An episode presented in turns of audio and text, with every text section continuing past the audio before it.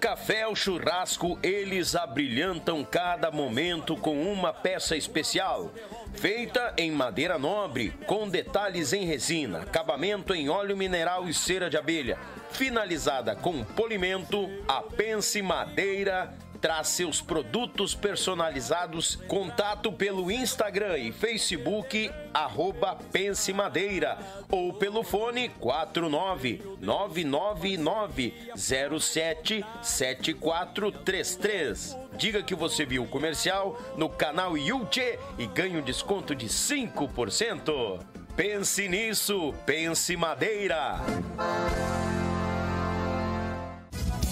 Oi, galera gauchada, uma das maiores tradições gaúchas é o nosso churrasco do final de semana. Mas sabemos que um bom acompanhamento tem o seu valor e apresento aos amigos uma nova experiência pro teu churrasco, tchê. É o pão da Molino Alimentos. Tem pão de alho e pão de cebola. Te achega na LF Bebidas, na Avenida Itaculumi 1054, no bairro Barnabé, em Gravataí. O pão da Molino Alimentos é uma nova experiência pro teu churrasco, tchê!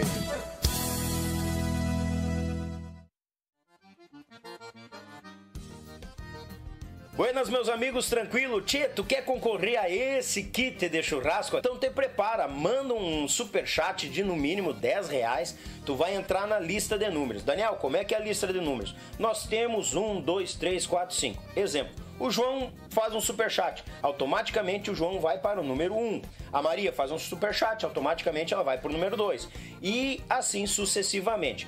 Ah, Daniel, 10 reais é muito barato, eu quero concorrer, quero ir mais além. Vamos dar um exemplo. O João faz um superchat de 20 pila. O João fica com o número 1 e o número 2. A Maria faz de superchat de 30 reais. Ela fica com o número 3, o número 4 e o número 5. E assim sucede. Daniel, mas eu vou pegar número muito junto, eu te acompanho. Bah, então faz o seguinte: num podcast tu faz de 10 pila, pega lá os números os primeiros números. Mais para frente, tu faz outro super chat e pega outro outro número mais no meio. Para não ficar muito reunido, o frete fica por conta do ganhador. Te prepara, faz aquele super chat e vamos botar, gurizada! JB Acordeões, a melhor loja online de acordeões do Brasil. Trabalhamos com modelos diversos, novos, seminovos e usados, totalmente revisados e com garantia de compra. Oferecemos também acessórios como captações, bags, alças e muito mais. E para você que deseja aprender, disponibilizamos aulas de acordeão para todos os níveis, do iniciante ao avançado. Contate JB Acordeões pelo Instagram ou Facebook, arroba JB Acordeões ou também pelo WhatsApp 51 98157 5015. Esperamos por você.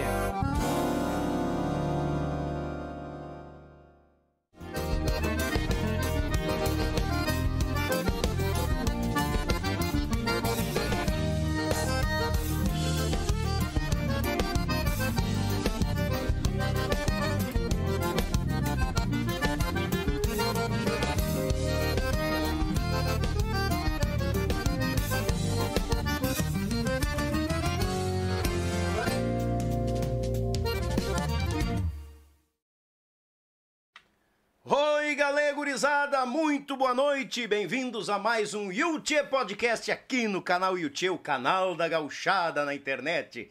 Desde já mandar um abraço ao patrão que tá com o tupetudo nos acompanhando, a patroa do coladinha no patrão, a, os dois enamorados aí em casa, a gurizada na volta no griteiro, o sogro velho capinga pra esquentar o peito, que não pode faltar na hora do mate, né? E a jararaca da sogra enrolada num canto da poltrona. Mas ah, véia, que tal? Um beijo a todos vocês, obrigado pela presença e tamo grudado por aqui. Desde já eu convido vocês Taca ali o dedo no like, te inscreve no canal e te achega no canal da Gauchada na internet. Canal Yuchê aqui no Yuchê Podcast. Desde já mandar um grande abraço a Molino Alimentos, aquele pão de alho, pão de cebola, bagual pro teu churrasco, a JB Acordeões, o maior site do Brasil que é do mundo de acordeões.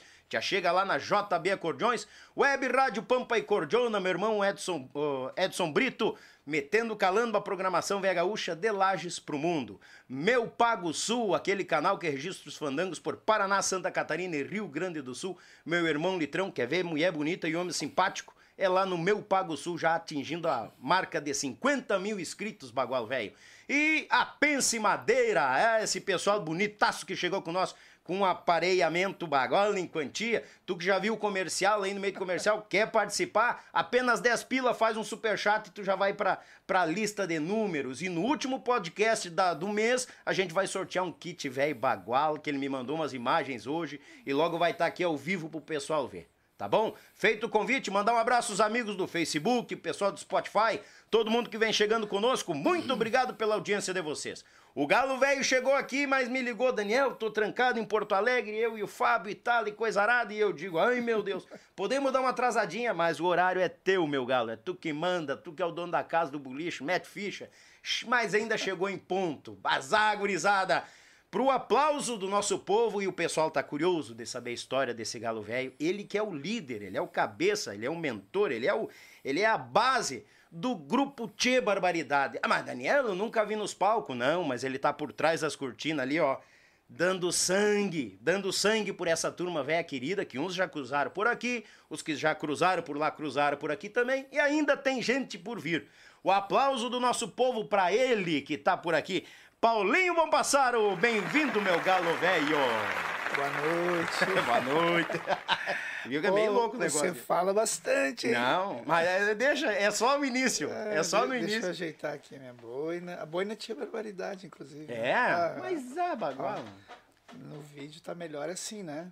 Tá, não, tá, tá mais bonito que eu, tá mais inteiro que eu, depois de anos de peleia aí. Que tá satisfação, louco. muito bom mesmo. Mas, Paulinho... Daniel, a turma toda nossa é, falam muito, te prezam, te respeitam e te indicam, né? E, e falavam várias vezes, quando, quando você for lá, tu vai ver o, o a nobre pessoa que é o Daniel.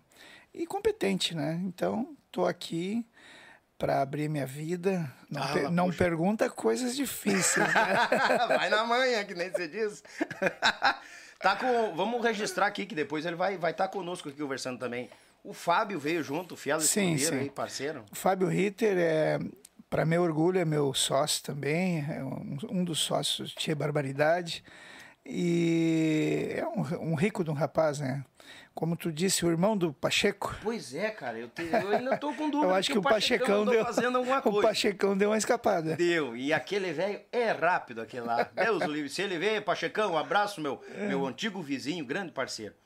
Paulinho, tu sabe que aqui a gente fala tudo e não esconde nada, né? Claro. Né? Não faça perguntas difíceis. Não, não, não, é bem tranquilo, mas Deus o livre. Paulinho, seguinte, o Tia Barbaridade iniciou, tu eras o proprietário do Bar Barbaridade. Sim, isso né? mesmo. Tava, tava, já estava já tava envolvido na noite. Isso mesmo. Como é que, como é que tu chegou na noite? Como é que tu chegou no Bar Barbaridade? É, nós, é, nós éramos uns jovens, assim, de Porto Alegre, que na verdade nós gostávamos de, da música nativista que já estava em atividade. É, a música nativista dos festivais, ela invadiu a nossa Porto Alegre lá no, no ano, nos anos 80, nos né? Anos 80, sim. E, e, nós éramos uma gurizada que gostava muito, nós gostávamos muito de, de moto, uhum. né? Então, eu tinha uma moto CB400, os meus colegas também, é tudo das CBs 400. Né? e nós gostávamos mesmo é, é, de, de música, de passear quando a gente não estivesse trabalhando. Jovens ajustados, sabe? Uhum. E assim a gente começou na música, através do, do gosto pelas músicas dos festivais. Uh, Leopoldo Racier, uh, César Passarinho. Ah ali os mais velhos, né? Uhum. Depois veio aí a história vai se desenvolvendo porque a música nativista de festivais ela teve uma primeira geração naqueles anos 80 e depois foi vindo uma juventude que foi invadindo, ganhando os festivais, pessoas talentosas que, que foram se destacando no cenário musical, né? Sim. E aí começou a entrar Elton Saldanha, uh, Rui Biriva, o Daniel Torres. Mais gente veio É, somando. o Neto Fagundes, o, o Borghetti, que foi criando tendências, os jovens já olhavam com outros olhares, Sim. né?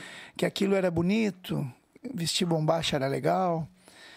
Então, a- a- desta forma, a gente se introduziu na música também, de uma forma eh, curtindo em grupos, em amizades, cultuando eh, entre amigos, tu vai fazendo churrasco, bebendo cerveja, batendo um violão e a turma toda gostava de cantar e, gos- e nós gostávamos para ser profissional da música tu tem que ter um elo com ela né? Sim.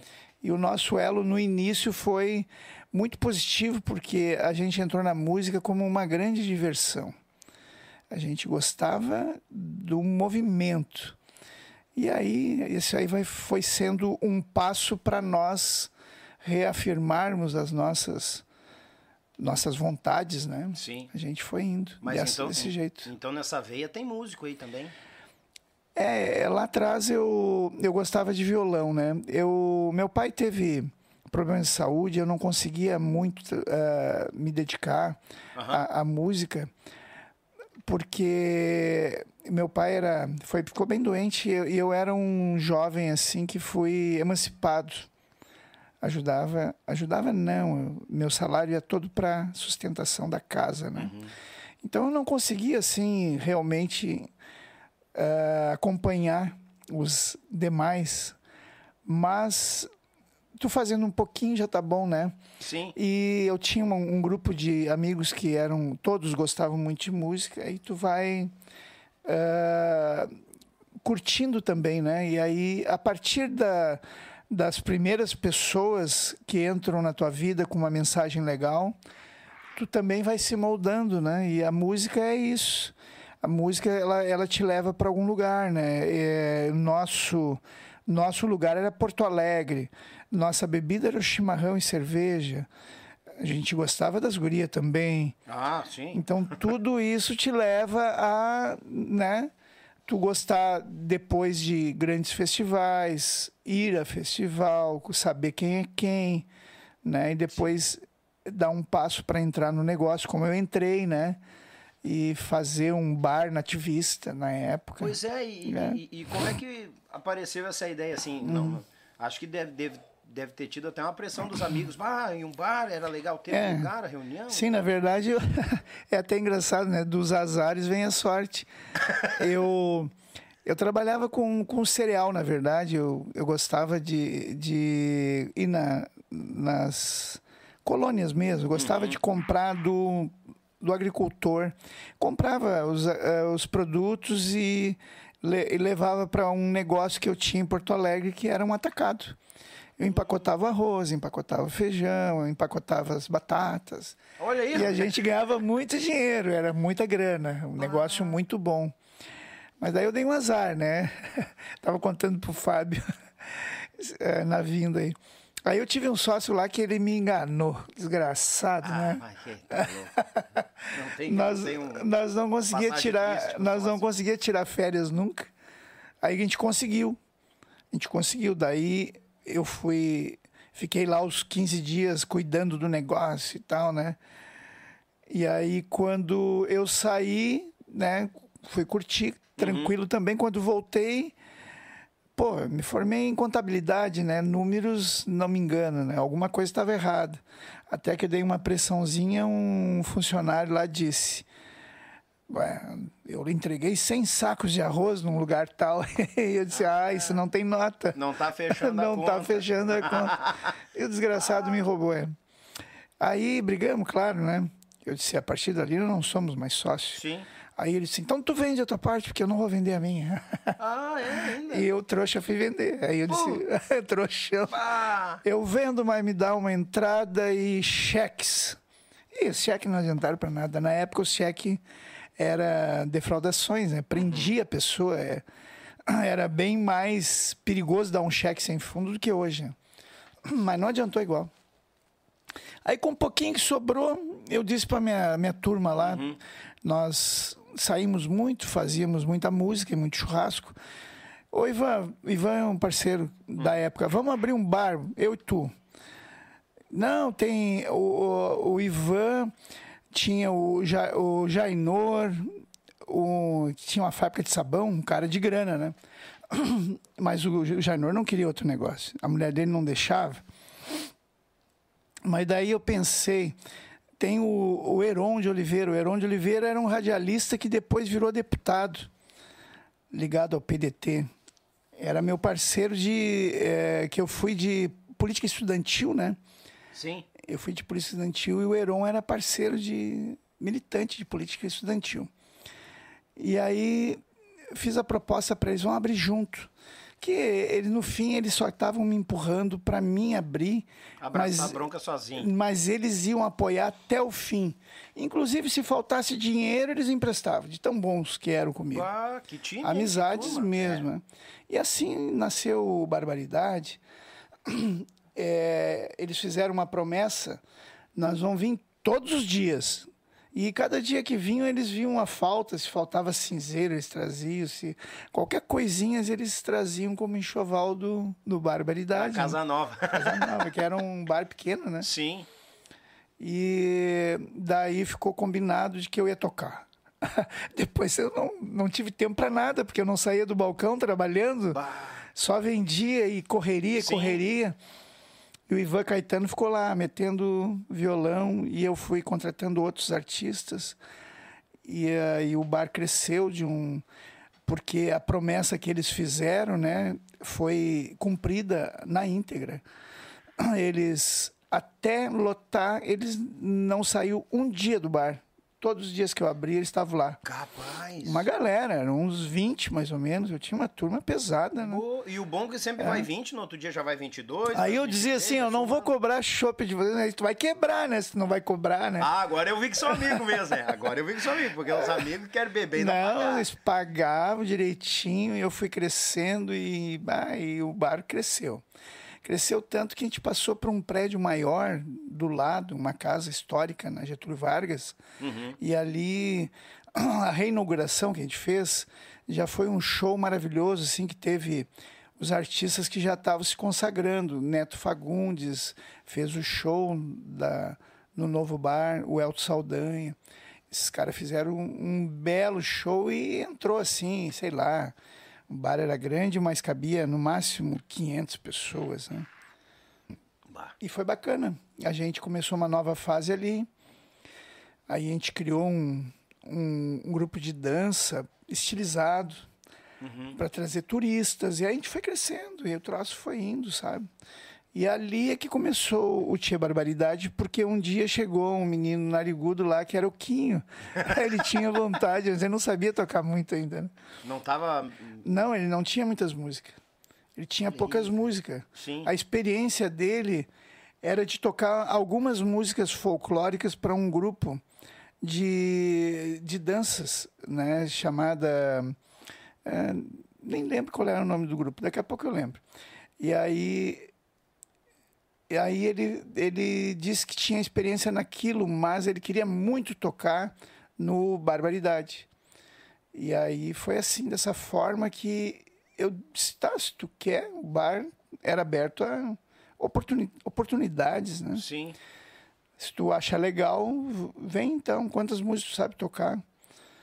Treina e saia com o Ivan aí, o Ivan, Ivan cheio de boa vontade, né? Uhum ensaiou e saiu meia dúzia, daí no outro dia já tinha sete, no outro já tinha oito, porque o Kim é, o Kim, o Marquinhos, os nomes. Sim, sim. É, ele era um gênio da música, só que ele não tinha despertado ainda, estava despertando para a música, né? E, e, foi desta forma que ele fez parceria com o Ivan, pela necessidade de entrar no bar. Ele foi crescendo o repertório dele, e foi crescendo a, o talento dele também. A musicalidade junto. E aí já não combinava mais, porque ele já estava tocando muitas músicas e ultrapassava o horário do Ivan. Sim. E o Marquinhos era fominha, como se diz na época. ele era muito fominha. E aí o Ivan só tinha duas horas de canto por noite, combinado. Sim. E o Quinho queria tocar quatro. Daí ele disse: Eu vou trazer então o meu irmão, que também não é profissional, mas eu acho que ele dá para coisa, que foi o Marcelo. Marcelo. Né? Aí o Quinho trouxe o Marcelo. Por causa da, do que o Quinho era fominha. Daí o Quinho tocava primeiro horário pro Ivan Caetano e segundo horário Pro irmão. Pro irmão dele. O Marcelo. o Marcelo que naquela época ele gostava de eh, ele não tinha um estilo dele ainda, né? Sim. E ele estava iniciando, ele era fã do Zé Cláudio Machado, então ele imitava os gritedos do, do Zé Cláudio Machado. Mas era isso que o povo queria ouvir. Claro. E aí ele foi construindo a sua própria história dentro de um bar, né? dentro de uma lotação de pessoas que pediam música a todo minuto, pessoas que eh, o bar é uma escola muito boa, né? Sim. Então deu certo. Bom, falem certo. É, deu certo. deu certo Mas- porque juntou, ah, vamos dizer assim, pessoas que tinham boa vontade, que eram eles, com pessoas que queriam consumir algo novo, porque a revolução cultural daqueles anos 80 ali, ela só era nos festivais. Ainda não Sim. tinha invadido a cidade. Aí as pessoas que estavam ali gostavam daquele jeito, né? Aham. do, do bar e das músicas e daquele ambiente assim bem bem descontraído na verdade né e foi de, desta forma que a gente construiu também a, o Tchê Barbaridade nos seus moldes porque todo todo artista de qualquer segmento pode ser até de artes plásticas ele tem um benchmark né Uhum. ele tem uma referência, ele quer, ele quer ser igual a alguém, né? E o Tia Barbaridade, após o Marcelo s- começar a ter a sua própria visão do negócio, ele admirava os Garotos de Ouro, que era o conjunto mais antigo que nós, mas era bem moderno. E aí ele foi fazendo músicas e, e não lembrando os Garotos de Ouro, sem perceber, ele foi criando um estilo Tchê mesmo. Sim. E, mas começou, a começou desse jeito. Muita tentativa, muita vontade e muita sorte também, né? Porque, afinal de contas, se o povo não tivesse ali para aplaudir, ninguém ia multiplicar, né? Claro. Não existia a internet como é hoje, que a internet hoje, em 10 minutos, tu viraliza qualquer coisa, né? Sim. Naquela época já era um pouquinho mais difícil. Aquela época funcionava 100% o boca a boca, né? É boca a boca. Ah, eu fui no, no tal do Barbaridade, lá bota bom, e daqui a pouco. Bota bom e o pessoal ia trazendo mais gente É. e a gente ia ficando sem espaço. E o fato de ficar superlotado, gente na rua que nem doido querendo entrar e tendo que fazer revezamento, era bom pro negócio. Fazia revezamento. Fazia o povo, revezamento, o tinha rodízio. que, tinha que ser, né? Capaz. Sim, porque o povo que ia embora, ah, pode entrar mais meia dúzia. E aí a gente ia mantendo a noite, né? Bem, é tanto que o- é, os guri, a maioria dos guri cruzou por aqui e, e comentavam que não tinha horário pra fechar. Não Os tinha. outros todos fechavam e. Bah, mas vai fechar aqui, vai, vai. Ah, vamos lá pro Barbaridade. É. Virava É, eu- madrugada.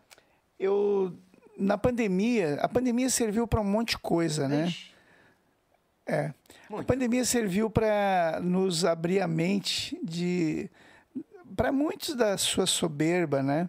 Eu nunca tive soberba, na verdade, vim já de uma família que empobreceu e eu tive que me virar, Sim. mas ah, me serviu para alertar que quando tu pensa que tu tá bem, daqui a pouco tu pode cair, né? E o que que é a riqueza financeira? Tu tem que preservar a tua saúde, porque a riqueza é uma coisa que ela te ah, tipo assim, tu é rico. Ser rico é, é ter um real acima do que tu precisa, né? E na, naquela pandemia, no momento que a gente estava, que já tinha um pouco de, de, de caixa, Uhum. né? A nossa riqueza foi por poucos meses. Poucos meses nós tivemos que se virar. E aí, tendo que se virar, fizemos reunião, cada um se propôs a fazer alguma coisa. E eu me propus a, a trabalhar num programa de TV aí, que é, hoje é nosso apoiador, inclusive, Brasil em Foco TV. Fui até motorista de tratores. Capaz de sim, sim, eu sou bom na direção, né? Mas, ah, E um amigo meu tem uma fábrica de fertilizante, eu entrei ali para vender fertilizante. Que eu sou vendedor, né? Sim. O negócio é vender qualquer coisa. Marketing comercial. E né, aí Paulinho? eu tava vendendo muito fertilizante e não tinha quem produzisse, porque os caras estavam tudo pegando Covid. Tu vê que tu é bom de negócio, né? Que tava vendendo bosta. Não, não, não o fertilizante mineral, na verdade, Ah, terra. mineral? Terra. Ah, terra adulta É. seria. Exatamente, Isso, um adulto. fertilizante mineral ah, proveniente de rochas, né? Ah, tá. É, hoje, hoje até as grandes fábricas estão buscando isso, porque o, o fertilizante esse que vem, uma matéria-prima vem da China, que é químico, né? Sim. É, ele, além de ser muito caro a preço de dólares, também é uma coisa que está se, se exterminando, né? Está terminando. É. Em algum momento termina.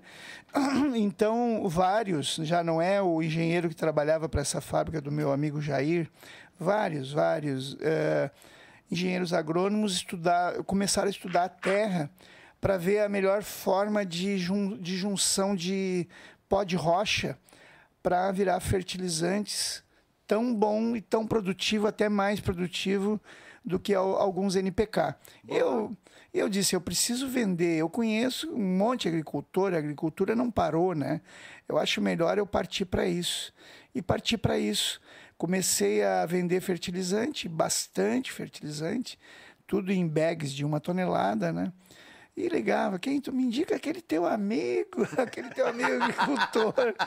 E daqui a pouco eu já estava falando com um cara novo na minha vida que disse: Não, eu vou te dar uma amostra para tu experimentar e depois tu compra. É Planta um pedacinho ali para tu ver como é bom. E, e eu comecei a vender fertilizante, só que daí os Covid começaram a incomodar e eu dizia pro Jair: Ó, o barco não pode parar, Jair. Eu vou eu mesmo eh, dirigir esse esses tratorzinhos da, da fábrica que tinha Sim. que abastecer os produtos, cheio de lá em cima cheio de eh, de como é que chama? Ah, até esqueci o nome agora de que abastece vários, né? Cada um tinha um tipo de rocha, tinha que ser medida o Ali negócio. fazia o- é, A tipo um mistu- mistura. Um misturador. Um misturador, né? E deu tudo certo.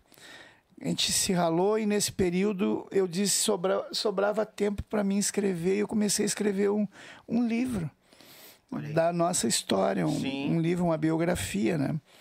Inspirado no- na dificuldade. Eu disse, "Ah, a dificuldade inspira a gente, né? Ah, sim. E eu, eu me inspirei na dificuldade.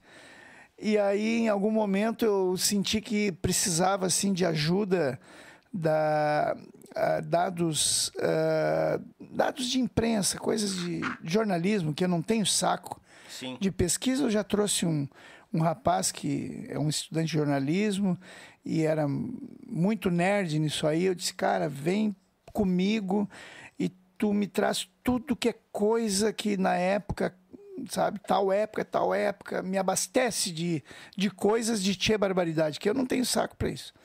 E ele era bom nisso. Bah. É bom nisso. E aí criou uma compilação, meu Deus, mais de mil páginas só de pesquisas tia barbaridade. Nossa Não, ele senhora, é- só pesquisando. Ele, o, por ele, o livro teria 1.200 páginas. mil dele e 200 minhas. Bah, tá louco. Bah, Só ele que eu- foi a fundo? É, ele foi a fundo. Só que eu disse para ele o seguinte: não, não é isso, Luiz Rogério. Eu quero um livro que. Nós temos que ter um livro literário, que as pessoas queiram ler as primeiras 10 páginas e seguir. Um livro literário, com alguns dados né, jornalísticos, alguma coisa. Eu não vou aproveitar tudo que tu está me passando. Eu vou aproveitar alguma coisa. Sim. Mas ele contribuiu muito e o livro vai sair, se Deus quiser, se a gente conseguir os patrocínios que a gente está esperando.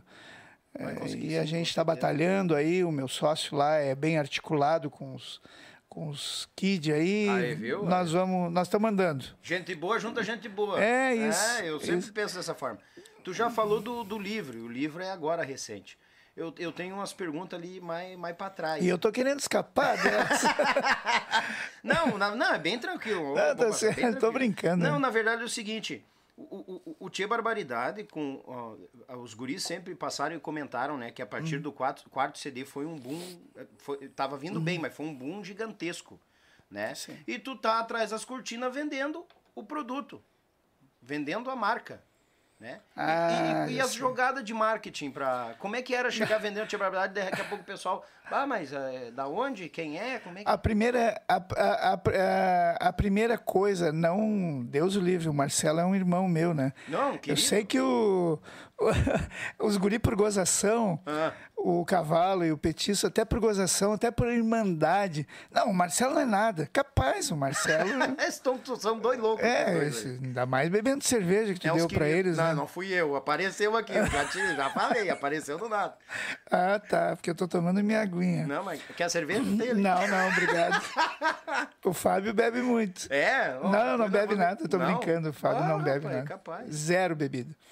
Mas o, a combinação era simples, porque é, eu não tinha estudado marketing nenhum, só que eu era um vendedor e eu ach, sempre achei, na minha teoria, que, que é, um produto precisa ser comprado e não vendido, as pessoas precisam desejar, sabe? As pessoas precisam entrar num supermercado e ver um, um- um- uma prateleira bonita de frutas e tal e vai comprar porque Tá o, o produto tá vendável tá de- quase dizendo me leva Uhum. né e era isso que eu desejava para tia barbaridade eu não desejava aquele modelo naquela época eram os vendedores de show eles sentavam numa cadeira e começavam a ligar da manhã até a noite oferecendo show para as pessoas que compravam show CTGs normalmente Sim, né? sim.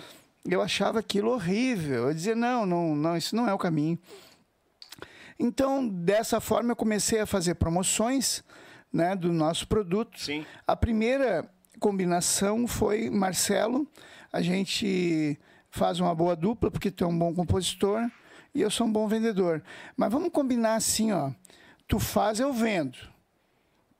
Tu jamais se mete na minha estratégia De venda. Nem de venda, de marketing, tu não ouse entrar na minha estratégia porque eu quero seguir uma linha de pensamento. E eu não vou entrar em estúdio dizendo, eu vou te dizer o que, que eu preciso para vender, mas eu não vou ficar lá te xaropeando.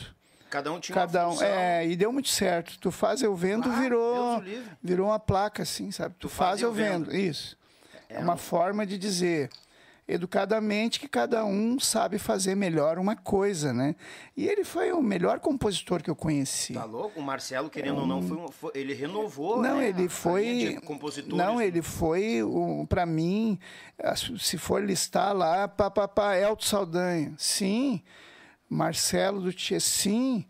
Tem muitos compositores, mas ele está entre os grandes compositores. As músicas dele, dele estão até hoje. A gente, a gente é tipo um roupa nova. A gente não precisava gravar mais nada se não quisesse. Só podia, só não pode deixar de fazer aquele momento É. né? Sim. Que, é- que foi eternizado com músicas muito boas, né?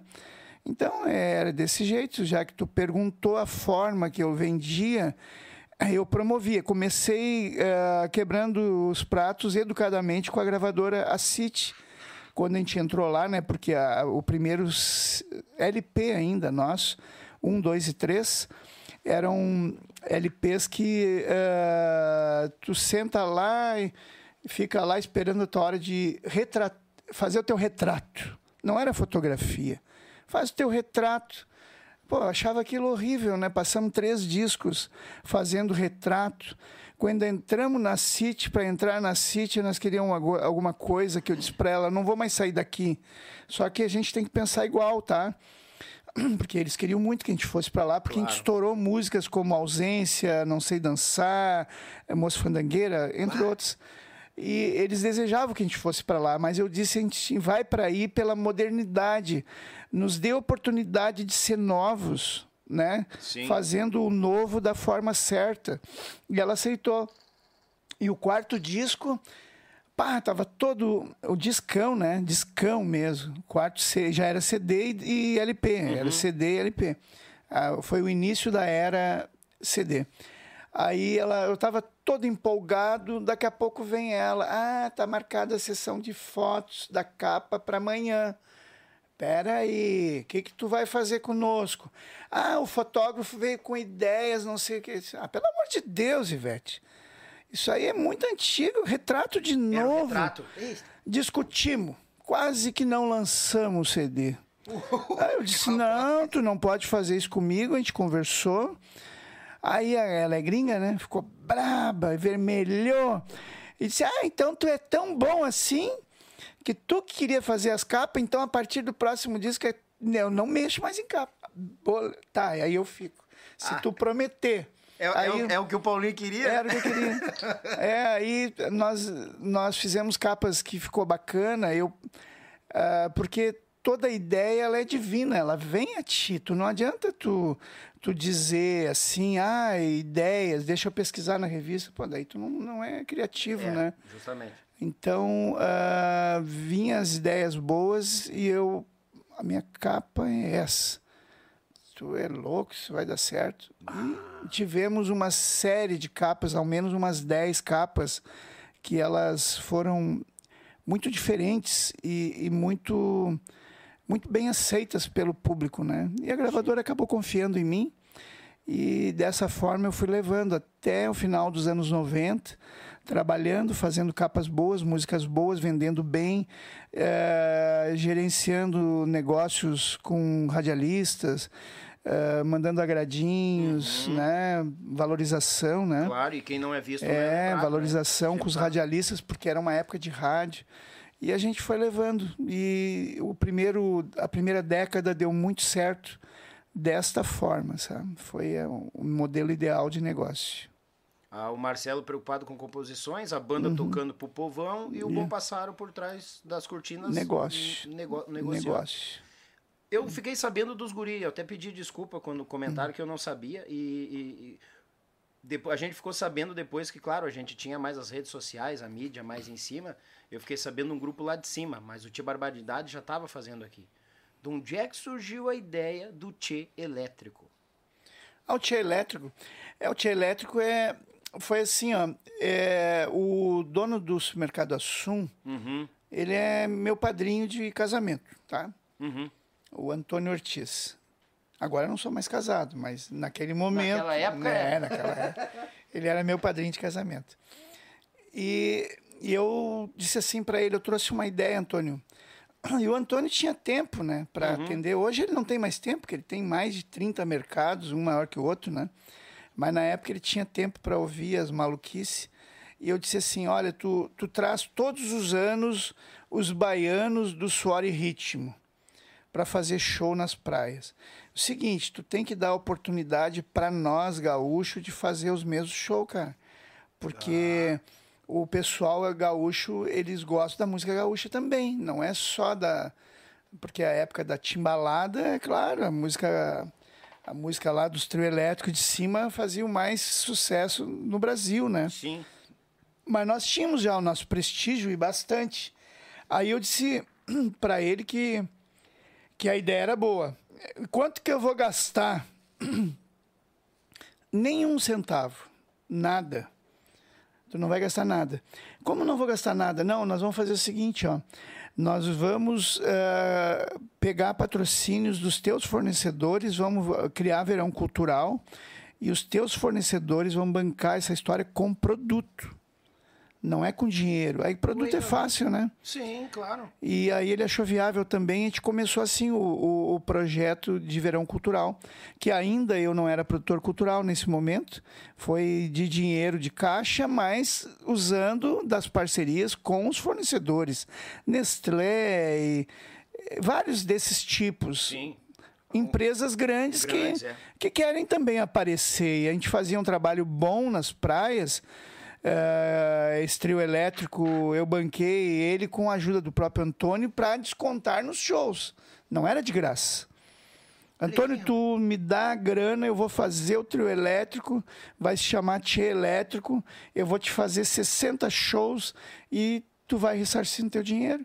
Ele achou legal, porque tinha o, tinha o apoio né, dos, dos, das empresas, e assim a gente fez e ele recebeu todo o dinheiro de volta e o Tchê Elétrico nos levou para a rua num momento assim que a música gaúcha estava dando certo, mas tinha que dar mais certo.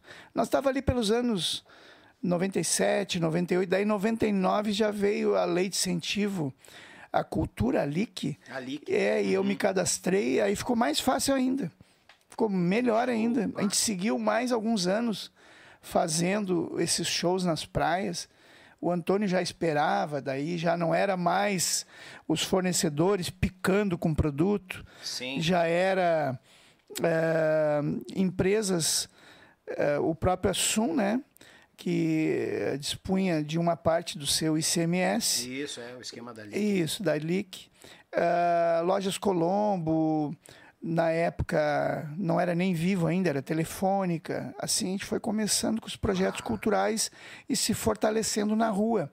Porque a mentalidade era a seguinte, a gente toca para povo. Se tu tocar um baile, tu vai ter tantas mil pessoas, porque na época o número de pessoas num baile é diferente de hoje, sabe? Sim. Baile pequeno tinha 1.500 pessoas, né? Ah, tu faz um baile para 1.500 pessoas, mas na rua tu pega 15 mil. É 10 vezes mais. E a projeção é tudo gente de um lugar, de outro lugar, tudo gente que daqui a pouco um não é nada, mas daqui a pouco ali tem um prefeito, tem um secretário. E a gente foi É, assim, se fortalecendo. E assim como sai muito gaúcho para ir para Santa Catarina, muito catarinense, paranaense vem pro Rio Grande do Sul Sim. para matar saudade, É. que são daqui e tal. E sem falar na comercialização do CD também, né? A gente vendia muito CD, daí a gente começou a quebrar os pratos com a City de novo, porque ela não queria modernização, né? Ela era um modelo antigo. E começou a vir um CD de envelope que a gente vendia cinco pila, só que a gente não vendia um, a gente vendia 500. É. Num show era 500, o- os guri que vendiam ficavam com o CD na mão, só com troco de cincão para dar troco ou receber os próprios cinco. Era uma loucura. E ela não queria isso. Ela queria a caixinha. Ela queria caixinha, que aquilo é, levava ela a um patamar mais elitizado. Só que eu já estava dizendo para ela o seguinte: olha, isso tem um, um- um tempo de vida. Se a gente não souber o, o faturar em todos os lados, nós vamos perder.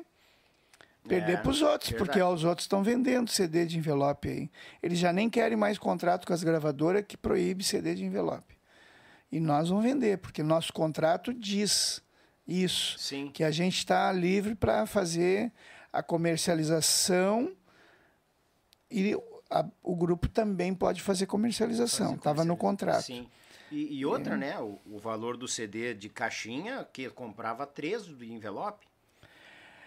É, exatamente. Um, 10, C- 15 um CD, dizer. um CD mesmo falando nos dias de hoje, que Isso. seria 16 reais, 18 reais, que era mais ou menos isso.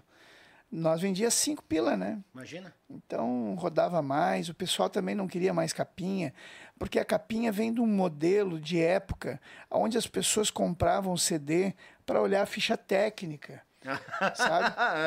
Então nós não era burro, né? Nós vendíamos o CD de envelope e dizia constando a ficha técnica dentro.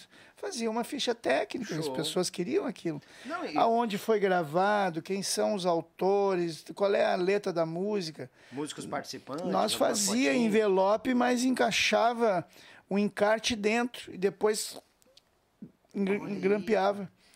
Aí era um investimentozinho que, tipo assim, ah, mas isso vai tirar mais tantos centavos. Bah, mas precisa. As pessoas querem envelope, mas não querem chinelagem, querem uma coisa Claro. legal, né? Não, e levava o produto do, do grupo ali na hora, na íntegra. E a divulgação muito maior. Vai pagar 15 tu levava 3. Daí já deu, então, os assuntos do Não. passado. Aí tu tá próximo de um outro assunto. Chegou a vermelhar o bicho velho agora. Ó, eu quero anunciar o seguinte, ó. Ah. Amanhã Ai, ai, ai. Tem a gravação do DVD do teu amigo Pacheco. Ah, o, o Jonathan Pacheco? Isso, Ah, bagual vai estar fazendo o seu trabalho, abrindo para uma carreira solo maravilhosa. Vai ser no, no Clube Tradição. Ali no Tradição vai É, ser. vai ser no Clube? Tradição. Uma É, não- grande eu não- produção e dentro da simplicidade do Pacheco. Aproveito aqui. Claro, mete ficha. Não, mas depois vai vir o Fábio pra cá também. Eu sei que Ah, vocês têm é. uns quantos projetos junto aí. É, tem, Eu tem, tô tem. sabendo Tem dessas mesmo. histórias. Não, mas o Pacheco, como sempre, não me convidou. Aquela figura. Não convidou? Não, mas mano, faz um tempão que eu tô esperando ele vir aqui, nunca mais, aquele fedorento, velho. Mas é um Mas- querido, tem uma estrela Mas do o tamanho... Fábio vai te convidar daqui a pouco. Quem duvida que ele não trouxe o convite, Ai, ai, aí ai. eu dei mancada em falar antes. tá ligeiro, né? Esse é o, o pai dos comerciantes aqui, ó. Paulinho, na mesma época aí dos 97, 98, veio a T-Music. Ah, Agora tu co- tocou num ponto que, tipo assim, a gravadora queria aquela coisa mais antiga, quadradona. Eu- Como é que chegou a história lá da- dessa a produtora, desse pessoal de São Paulo, na, na T-Music, no- nos grupos gaúchos? Vieram na gravadora, vieram direto nos grupos? Não, é, eu vou dizer assim, ó, tudo que é, é original, é, né, que é bio, com- acaba acontecendo. E aconteceu através não dos produtores de São Paulo. Os produtores de São Paulo, eles querem ganhar dinheiro, eles não querem te ajudar. Fato. né? Sim. São pessoas do negócio, Claro. não, não tem coração, não. Mas aconteceu por quê? Porque o Tia Barbaridade, Tia Garotos, Tia Guri, fazia os bailes e, e, e começou a acontecer uma coisa estranha, na, é tendências do, da, da cidade grande, tá? Começou a acontecer uma coisa.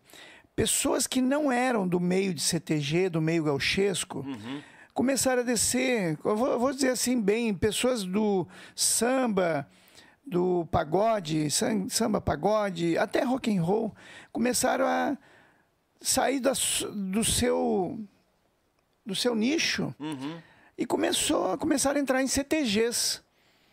E aí tu, tu via pela forma de vestir que eram pessoas novas, uns muito arrumado, veja bem, Sim. elegantérrimos, com as mulheres assim elegantérrimas, e outros completamente o contrário.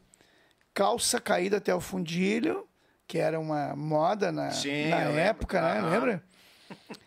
E dois moços, assim, dois jovens, o Faísca e o Fumaça, foram para mim o estupim de uma história muito nova. Eles começaram a. Eles moravam num bairro que eu não recordo aonde, mas que era Zona Sul. E começaram a entrar no 35 CTG e por não saber dançar vaneira, eles tinham requebrado do samba e eles foram criando o passo do machixe sem perceber que eles estavam criando o, o maior tiro na história sem, sem Sim. perceber, porque eles só queriam se divertir, eles só queriam dançar. Só que eu lembro bem que a gente tocava Vida de Gaúcho e eles dançavam aqueles requebrados deles, Sim. mas requebrado mesmo. né? Ah, eu imagino, eu peguei uma época É, assim. o requebrado mesmo. E daí, o que, que aconteceu? As pessoas à volta olhavam e disseram: Isso é legal. Aí ferrou. Quando uma pessoa faz uma coisa, os outros dizem que é legal, vai uma pessoa, 10, 100 mil, e vai crescendo o número de pessoas que acham aquilo legal e foram treinando junto com eles. Ensina como é que é esse teu passo. Me diz como é que tu faz. Cara, eles viraram professor de dança. E daqui a pouco outros que aprenderam com ele começaram a ser professor de dança. E o, e o machixe se instalou. E eles começaram a vir nos bailes dos CTGs infernizando os patrão. Com aquele jeito de dançar. De dançar. E nesse momento, um, um jornalista da Zero Hora, chamado Marcelo Machado, ele percebeu isso e começou a fazer matérias para o primeiro caderno. Olha só o que está acontecendo. E colocava a realidade, sabe? Influências do samba, do pagode, blá, blá, blá, estão ent- entrando na música gaúcha. E colocou aquilo como uma curiosidade cultural. E gaúcho é muito cultural, né? Uhum. foi incomodando tanto, mas tudo que incomoda tende até a aumentar, né? Porque o jovem, ele não quer, ele quer ser rebelde, ele quer mostrar su- suas tendências. Pia novo, né? E, é, Pai diz, não no- faz. Ah, vou fazer Ah, só é, pra tocar. Foi, foi. E, e então esse esse jornalista foi o responsável pelo projeto Team Music, porque ele colocava lá na Zero Hora é uma Che Music está acontecendo em Porto Alegre. Entendi. Entendeu? Ele criou o nome, inclusive. Né? Ele criou o nome com as matérias dele. Sim. Aí a, a gravadora já se interessou em fazer um produto junto com a RBS, que também queria algo né, explosivo. Um nível mais É, nacional, e assim. aí se uniram com a Abril Music lá de São Paulo e fizeram tudo junto. Ixi. Nasceu o projeto Tia Music. Aí os produtores de São Paulo ficaram loucos. Isso é legal. Só que aquilo nós já fazia há muito tempo. Não tinha nada de novo. Na, na verdade, acabaram ligando o modo de dançar com a música, mas Com a a, música. música. a banda já fazia. Não, a música já fazia muito atrás. tempo, só que é tipo assim, ó, nunca ah, se pensou que Vida de Gaúcho, Rio Grande me criou, sei lá qual é a música do Tia Barbaridade, é, que embalava um estilo de vaneira da época, iria embalar aquele tipo de dança De dança. requebrada, entende? Aí eles já juntaram tudo junto. Juntaram como se nós fôssemos os culpados, né? É, não, eu sei dessa barra, isso aí é bucha. E aí o MTG, o MTG já pegou pesado conosco que nós éramos os irresponsáveis. Só que nós nunca incentivamos, nasceu sozinho. É porque se tu fosse, eu já fui em baile, tipo assim, cara, não vou falar os grupos, mas os grupos de bombachão largo, Uhum. eu ia e os caras estavam quebrando até o chão. É? Eu digo, tá, e aí? Pô, Tu viu, não, tô- não, eh, tem muita gente que diz, ah, tu defende. Não tô defendendo, eu tô trazendo uma realidade. Sim, sim, a é gente, verdade. querendo ou não, aqui tá trazendo a ficha técnica dos, dos artistas, dos músicos e fica Aconteceu registrado. muito de narradores de rodeio que estão lá. Tu nem entende aquele chucrismo lá. Aham. E depois vão nos nossos bailes e começam a requebrar. Que isso? Ô, tia, aí, Eu nem vou cadê? dizer os nomes, viu? Que, Não, que não, não, não, sem, sem nomes. É, sem nomes. Pois é, daí o pessoal acabou botando tudo junto num liquidificador, bateu Uhum. e crucificaram determinados grupos. É, exatamente. Aí, que as coisas foram acontecendo assim desse jeito. Nós não fomos os irresponsáveis, mas nós criamos muitos artistas que seguiram e esses artistas que seguiram foram tendo mais sucesso que nós mesmos. Porque o próprio Fábio depois vai entrar aí, ele foi o fundador do Estação Fandangueira, Bah. que segue uma tendência até hoje. Sim. Então, jovem, né? Caô Furacão. Então, a gente foi, eh, dá para dizer assim, o pai de uma geração, mas nós não ficamos muito para trás. Por quê? Porque o Tia Barbaridade podia ser um conjunto de, de velho, como se diz, né? ah, já fizeram lá nos anos 90, agora deixa que nós faz. Sim. Não, peraí, a gente nunca parou de lançar música. A gente segue. O máximo que dá para dizer que o Tia Barbaridade são os Rolling Stones da vaneira. Porque, sabe, ah, já estão velho. Claro, 35 anos de carreira. Sim. Mas jovens também. Jovens, porque as pessoas não seguem ninguém pela idade, segue pelas tuas ideias. As pessoas, o corpo envelhece, mas tu, a mente só envelhece se tu quiser, né? Bah, Concorda? falou- bah, filosofou agora. não, tá, tá corretíssimo. E outra, tem espaço para todos, né? É. Tem. Aí o que acontece? Aí, a- vamos dizer assim, a Tia Music dá certo e pega nível Brasil. A música gaúcha, né? Uhum. Porque enfiaram tudo numa coisa só, o ritmo de, de dança e coisa arada. Mas aí dá. Aí, Tia Barbaridade, Tia Garoto, Tia Guri, ia dar conta do Brasil todo? Não ia, não ia. Ah, os É, nós, iam junto. nós fizemos um, um trabalho muito bom no projeto Tia Music. O Tia Barbaridade eh, não tirou as bombachas, seguimos com as bombachas mais alguns anos, né? Sim.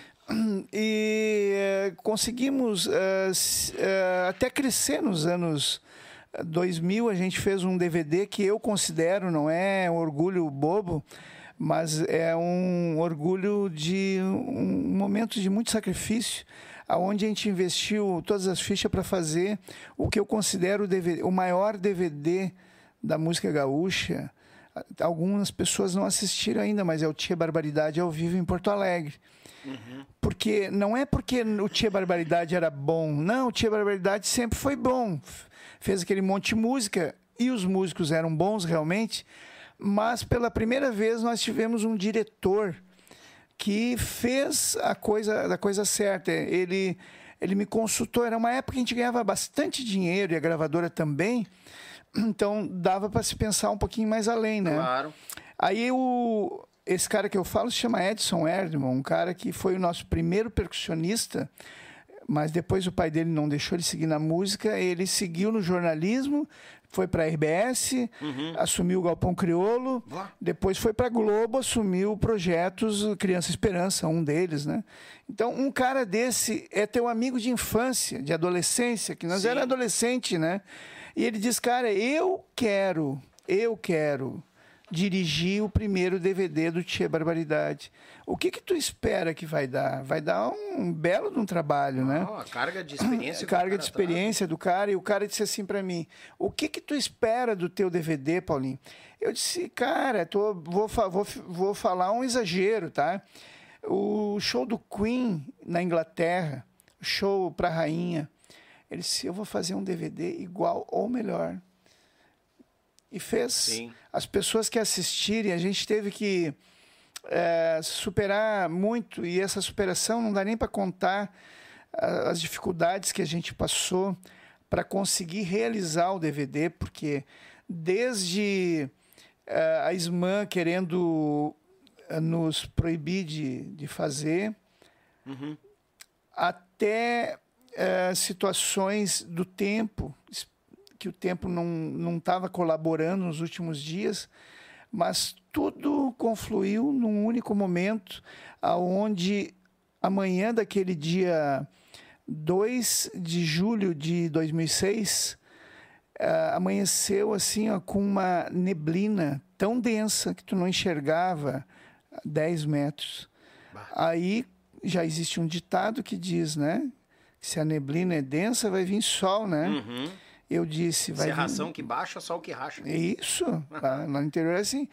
E o, eu disse, vai se vir um baita de um sol e o nosso evento começa às quatro da tarde. Uhum. Meu Deus do céu, as pessoas começaram a chegar no, no lugar ali, é o anfiteatro Pôr do Sol. Já às 11 da manhã já estava chegando gente com sol, tomando chimarrão, trazendo lanche, fazendo meu Deus, veio excursões de, de, de, pessoas que eu nunca imaginei da distância que se deslocaram para estar tá ali. E, e, com, e, concluímos o nosso trabalho com 40 mil pessoas. O DVD é, ele é atual, tu pode assistir ele hoje, tu vai dizer, porra, não vi um DVD é, igual. Sim. Não vi. Né? E sem falar no repertório, é, todo mundo dança e canta. Exatamente. Então o Tia Barbaridade, ele é assim, ele é de fases. Teve o, a fase do Marcelo, que foi longuíssima, né? teve a fase do Machado, do Kim na gaita. Hoje a gente está numa outra fase que não é diferente da primeira fase, porque o nosso, a, a nossa proposta é, perante os nossos artistas, que a, a, gente imagina que vai ser melhor aceito, Sim. é tu tirar do, do teu problema uma solução também, né? O Marcelo disse que ia parar. Eu não pedi para ele parar. Ele estava realmente é, com problemas até de saúde, né? Uhum. Precisava parar. Ele era um momento que ele precisava parar. E aí a gente vai acabar a carreira porque o Marcelo vai parar? Não. Gente, é, antes do Marcelo parar, a gente trouxe que o Balanço do Tchê era uma banda nossa. A gente trouxe o cantor do Balanço do Tchê para cantar ao lado do Marcelo. O Cris o Cris. E uhum. o Cris foi, já era fã, foi pegando o modelo de trabalho do Marcelo e com aquela energia de jovem, né? Sim. E cresceu muito. E nós trocamos um artista pelo outro com a mesma qualidade. No outro dia que o Marcelo parou, o Tia Barbaridade seguiu normal. Bem como o baterista lá atrás, o Marlon Castilhos, disse que era hora dele parar, porque ele ia estudar ia para a Inglaterra, um monte de situações. Entrou o Célio, que era um, um fã do Marlon Castilhos. Né? E, Sim. E até hoje é assim. O Feijó saiu, a gente foi testando artistas. Hoje tem o Miguel, que é um feijó, se tu olhar um e outro das épocas, uhum. cara, parece um filhote do feijó, entendeu? é, pior que é verdade. É, e o cavalo, desgraçado, que não adiantou, né? não tem outro Não igual, tem né? outro igual, é a lenda ali. É, uma figura. É uma lenda. Mas aí que tá, tu, que, que, tu falou da turma da primeira fase, é, é essas é. personalidades, né? Sim, fortes, sim. né? Não só músico, mas personalidades fortes também. Sim, sim. Che, como é que era segurar essa galera? Ah, isso aí é como tu ter um, um, um time de futebol e todos são importantes, mas tem que ter uma regra para todos, né? Sim. E a, e a regra da, da importância. Ei. Olha só, Fábio, é para ti, Fábio. É nóis, Fábio. Vamos, vamos, vamos. Fábio. Vai aquecendo as cordas O vocais. apelido do Fábio é Binho. Binho? É, é, sempre foi no mundo da música é Binho. Ai, Mas ai, ai. É um grande cara, hein? Eu quero vir, que ele vai venha, vir, eu vai quero que ele venha falar para mim poder vai comer, vir, né? Ele vai vir. Mas só pra. É. Mas aí, aí tá, o cavalo, o petiço, o Marcelo, Aham. Quinho, esse timaço todo aí, a preocupação de Hum. seguir o trabalho, conseguir gente É. da qualidade, a mesma altura. Mas é todo mundo que passou aqui, cada um tem a sua personalidade, Tem, né? tem. E eu imagino que muitas É. vezes já. Não, ah, o, que tipo tu, assim, tu quer um veneninho aí pra. Não, não é um veneninho. Não, não é um Esses- veneninho. Esses jornalistas, eles são Ah, tudo igual. bah, bah, agora eu me senti elogiado. Jornalista, eu mal sei botar um prego numa parede, escrever meu nome, que nem diz. Tá bem, mas o. Não, não o- veneninho, mas eu digo é, assim, na hora de decidir, Claro. lançar isso, fazer aquilo. Não, o é que que, o que que acontece? Eu já te mostrei lá atrás, né? A primeira regra, tu faz, eu vendo. Isso. Então, nunca ninguém se envolveu no marketing, no negócio. Ah, não era só com o Marcelo, então, isso era com todo mundo. Não, tá. obviamente, né? Sim. Obviamente. E, o, e em relação à música, todo, todos acordavam que o Marcelo tem o poder de decisão. Então, Ah, sabe, não é que os outros são comandados. O Marcelo, ele chegava e dizia, Machado, eu preciso de uma introdução e tu tem que criar ela agora. Ah, não pode ser o Quinho. Não, eu quero tu. Legal. Tu tem que fazer porque eu estou imaginando a música com a tua pegada. E saí as introduções que melhoraram a música, porque senão o Marcelo não gravava, até ele conseguir. Começava pela introdução, ele era chato com introdução. E aí tinha algumas introduções que ele já dizia: Kim, eu quero que tu faça a introdução. Sim. Entendeu? E assim o Tia Barbaridade se constituiu. O cavalo, o cavalo é a mesma coisa. O cavalo, ele é muito pop. Então tinha que segurar aquela, Aquele, aquele Uhum. pop estilo dele. pop dele, trazer ele pro regionalismo, né? Claro. E aí, cavalo, eu preciso de um solo, mas uh, cara, não é Santana, tá? Vamos pensar no bonitinho e cavalo, né? Uhum, bonitinho faz coisas regionais. claro. E, e o cavalo vinha mais ou menos isso. Não, é isso aí. Casou, é, casou com o que o Feijó feijou, o, o Feijó falou. Porque o Feijó, quando chegou na banda, tava indo, já estavam Uhum. no outro dia no estúdio. E ele, bota outro pra gravar. E disse que o Marcelo, não, cara, eu quero Não. que tu grave. O Marcelo era assim. Justamente. Ele era, ele era justo, ele, ele sabia com quem ele estava lidando. Ele estava lidando com artistas que tinham capacidade, muitas vezes não sabiam, não acreditavam no seu potencial. E ele era um incentivador. Não, cara, tu pode. E ele deu oportunidade para todos. O Petisco tem um disco solo, era criança. É, Era é. criança. E o Marcelo disse: Não, tu vai gravar um disco solo. Não, mas vai gravar, rapaz, eu vou gravar. E assim a gente fez. É, o, o Feijó salientou muito Uhum. disso, que, o, que o, o, o, o- o Marcelo, ele era assim, ele dizia, não, eu confio nos meus soldados. E é realmente é o ele é modo assim. certo de pensar, É. porque os caras estão do teu lado, te ajudando a ganhar o ganha-pão. É, isso aí. É. Eu acredito neles, eles acreditam em mim. Claro que eh, a gente montou uns tatame dentro do ônibus que tinha uma parte lá que para carregar o som que não, não tinha banco nem nada. Aham. Aí os guris tinham uns tatame. Fiquei sabendo dessa história. para dar umas treinadas de jiu-jitsu, mas na verdade era para desopilar, desgraçado, aquela vez que tu me fez isso. tu vai ver. Lembra aquela vez que tu fez eu errar, agora vai dar. Toma. É. Pô, é, é bom pra distrair um pouco a cabeça. Mas nunca influenciou em palco. Os guri, todo mundo falou, né? Podia ter Hum. Não, uma não, rusguinha, não. uma coisa, mas chegava Não. no palco, todo mundo fazia o seu trabalho. Exatamente, eles para xingar um ou outro, porque faz parte de uma família, né? Faz parte. Eles escondiam a cara e diziam, Ô, filha da... É. E o outro fazia uma cara assim. Aham. Não, mas plantaram muito bem, virou uma É, base, um timaço. Saíram, muitos saíram, deixaram o É nome marcado. tanto, tanto que jamais um músico saiu porque eu tirei, eu nunca tirei ninguém da Sim. banda. Todos saíram no seu tempo. O Cavalo, quando saiu para montar uma banda chamada Cavalo de Fogo, é porque ele não queria usar bombacha. Eu disse: não chega desse negócio São Paulo, escritório em São Paulo.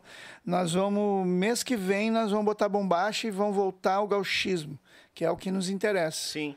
Senão nós vamos perder o vínculo com, com o público. O público está crescendo e está esquecendo de nós. Tem uns estação fandangueira aí nos comendo. Né?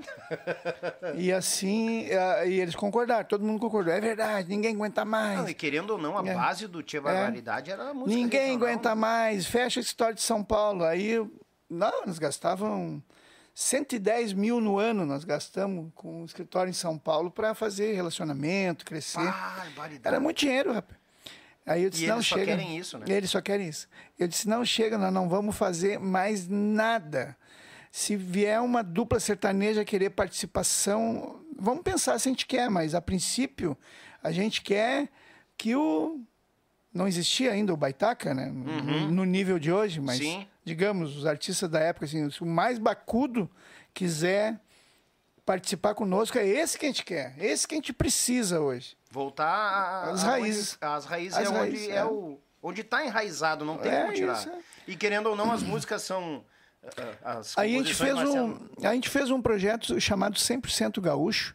A gente gravou um DVD mostrando que a gente queria aquilo e, e o povo assimilou. A gente fez o 100% Gaúcho 2, que também reforçou o que a gente queria e foi fácil do público nos perdoar.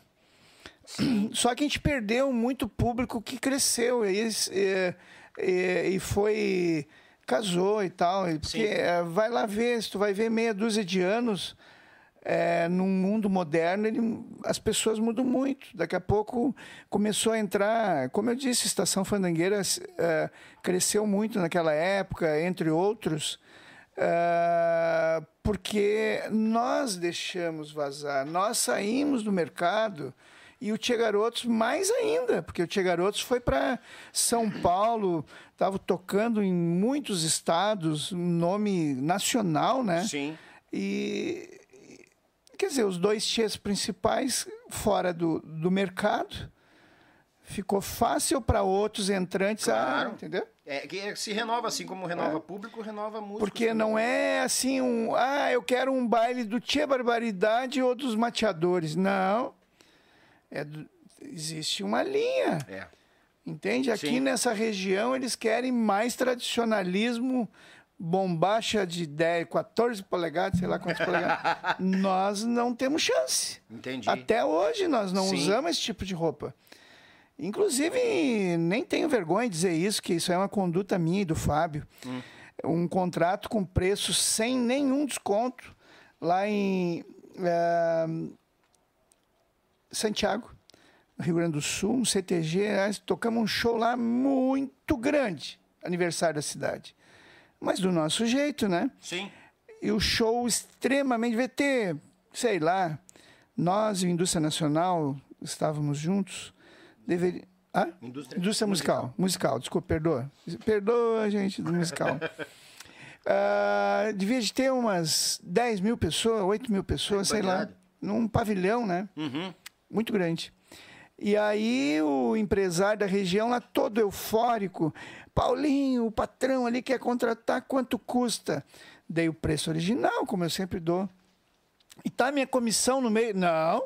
Ah. Eu já vi, claro que a, a lei da oferta e procura é que dá a demanda, tu entendeu? Uhum. Se alguém te procura e te quer tanto, cara, tu põe tudo acima, né? O preço original, claro. comissão, imposto, tudo por fora. Já e, empacota junto. E eles, não, tá fechado igual, Paulinho. Posso fazer o contrato? Pode. Aí, no outro dia, ele disse: Só que tem uma coisa, tô meio envergonhado. Eita, não. no outro dia, isso. Tô meio envergonhado. O patrão disse que viu bem vocês lá e estava olhando os vídeos. E as bombachas não são adequadas para o estilo do CTG. Ai. Que o estilo do CTG exige a bombacha com tantos palmos. E eu disse, cara, só agradece a eles, que Deus ilumine o caminho deles, não é para nós. Nós não vamos botar bombacha, uh, nós não vamos se desfigurar por causa de um contrato. Nós usamos bombacha. É o estilo de Porto Alegre, nós somos de Porto Alegre. É. Nós não somos lá da Bossoroca, entende? né? Eles criam uma bombachão largão e. É, a região deles usa aquela bombacha, mas o patrão tinha 70. Depois eu descobri, patrão com 76 anos. Ui, Galê. Micharia. É, é uma pessoa que já tem, não vai mudar a cabeça dele, claro, né? Claro, claro, claro. E, é, e, se ele contratasse uh, uruguaios, ia ser pior, porque os uruguaios têm a bombacha que o Petiço usa, fica quieto. Parece uma ralabela. Braço petiço. Não, mas eu, Valeu, eu, eu, entendo, eu entendo. Tu te moldar só por causa de um contrato. Não, e outra, quem é. conhece o Tia Barbaridade, vê o Tia Barbaridade hoje, sabe que está contratando aquele, aquele. Tia Barbaridade. A gente pede para entrar no site, na rede social. A rede social é o Fábio que cuida, tem todas as fotos, imprensa lá, tem artista por artista. Se o cara não gostar, ele não compra. Agora, se comprar, já está no contrato. Os artistas constantes na nossa carreira. Sim. Não, tá é, certo. É isso aí. É bom e tem que ter tudo escritinho, né? Porque é. daqui a pouco chega na hora de acertar, ah, mas você não fizeram isso. Não, tá no contrato não. aqui. E muitas vezes ainda se incomoda, né? É. Acabou dando tudo certo, a gente não vai agarrar o mundo, não vamos conquistar tudo, mas a gente quer conquistar o que a gente merece, né? Sim. a gente quer ter oportunidade de trabalhar com dignidade, como é agora é, melhorar a vida das famílias que trabalham dentro do Tia Barbaridade. E eu sei, eu e o Fábio pensamos igual, assim, a mente elevada. Tu tem que ter a mente elevada, não tem competição com A, com B, é, ficar puxando tapete dos outros. Não, é pelo contrário. Sabe, quando a gente começou, inclusive na extrema, é, a mentalidade de todos que integram essa produtora são iguais sabe? Vamos.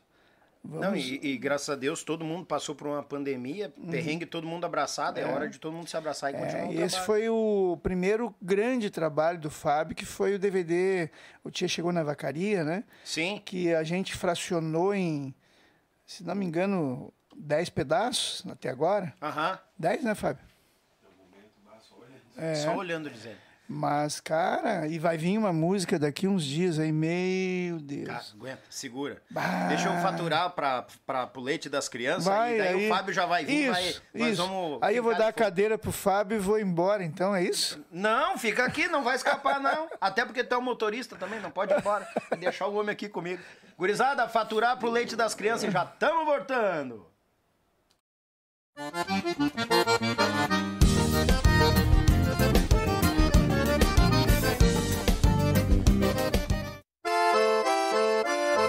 Do café ao churrasco, eles abrilhantam cada momento com uma peça especial.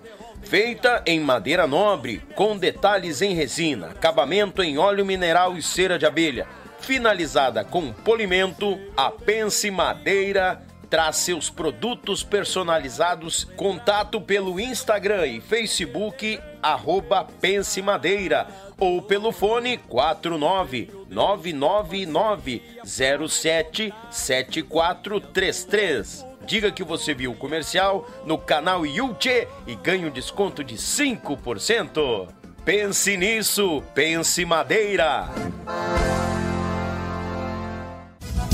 Oi, galera gauchada, uma das maiores tradições gaúchas é o nosso churrasco do final de semana mas sabemos que um bom acompanhamento tem o seu valor. E apresento aos amigos uma nova experiência pro teu churrasco, tchê. É o pão da Molino Alimentos. Tem pão de alho e pão de cebola. Te achega na LF Bebidas, na Avenida Itaculumi 1054, no bairro Barnabé, em Gravataí o pão da Molino Alimentos é uma nova experiência pro teu churrasco, tchê!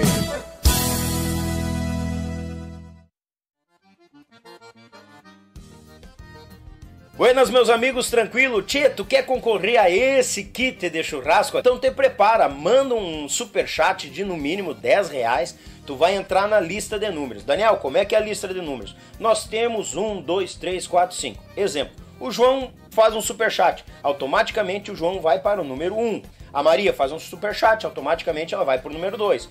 E assim sucessivamente. Ah, Daniel, 10 reais é muito barato, eu quero concorrer, quero ir mais além.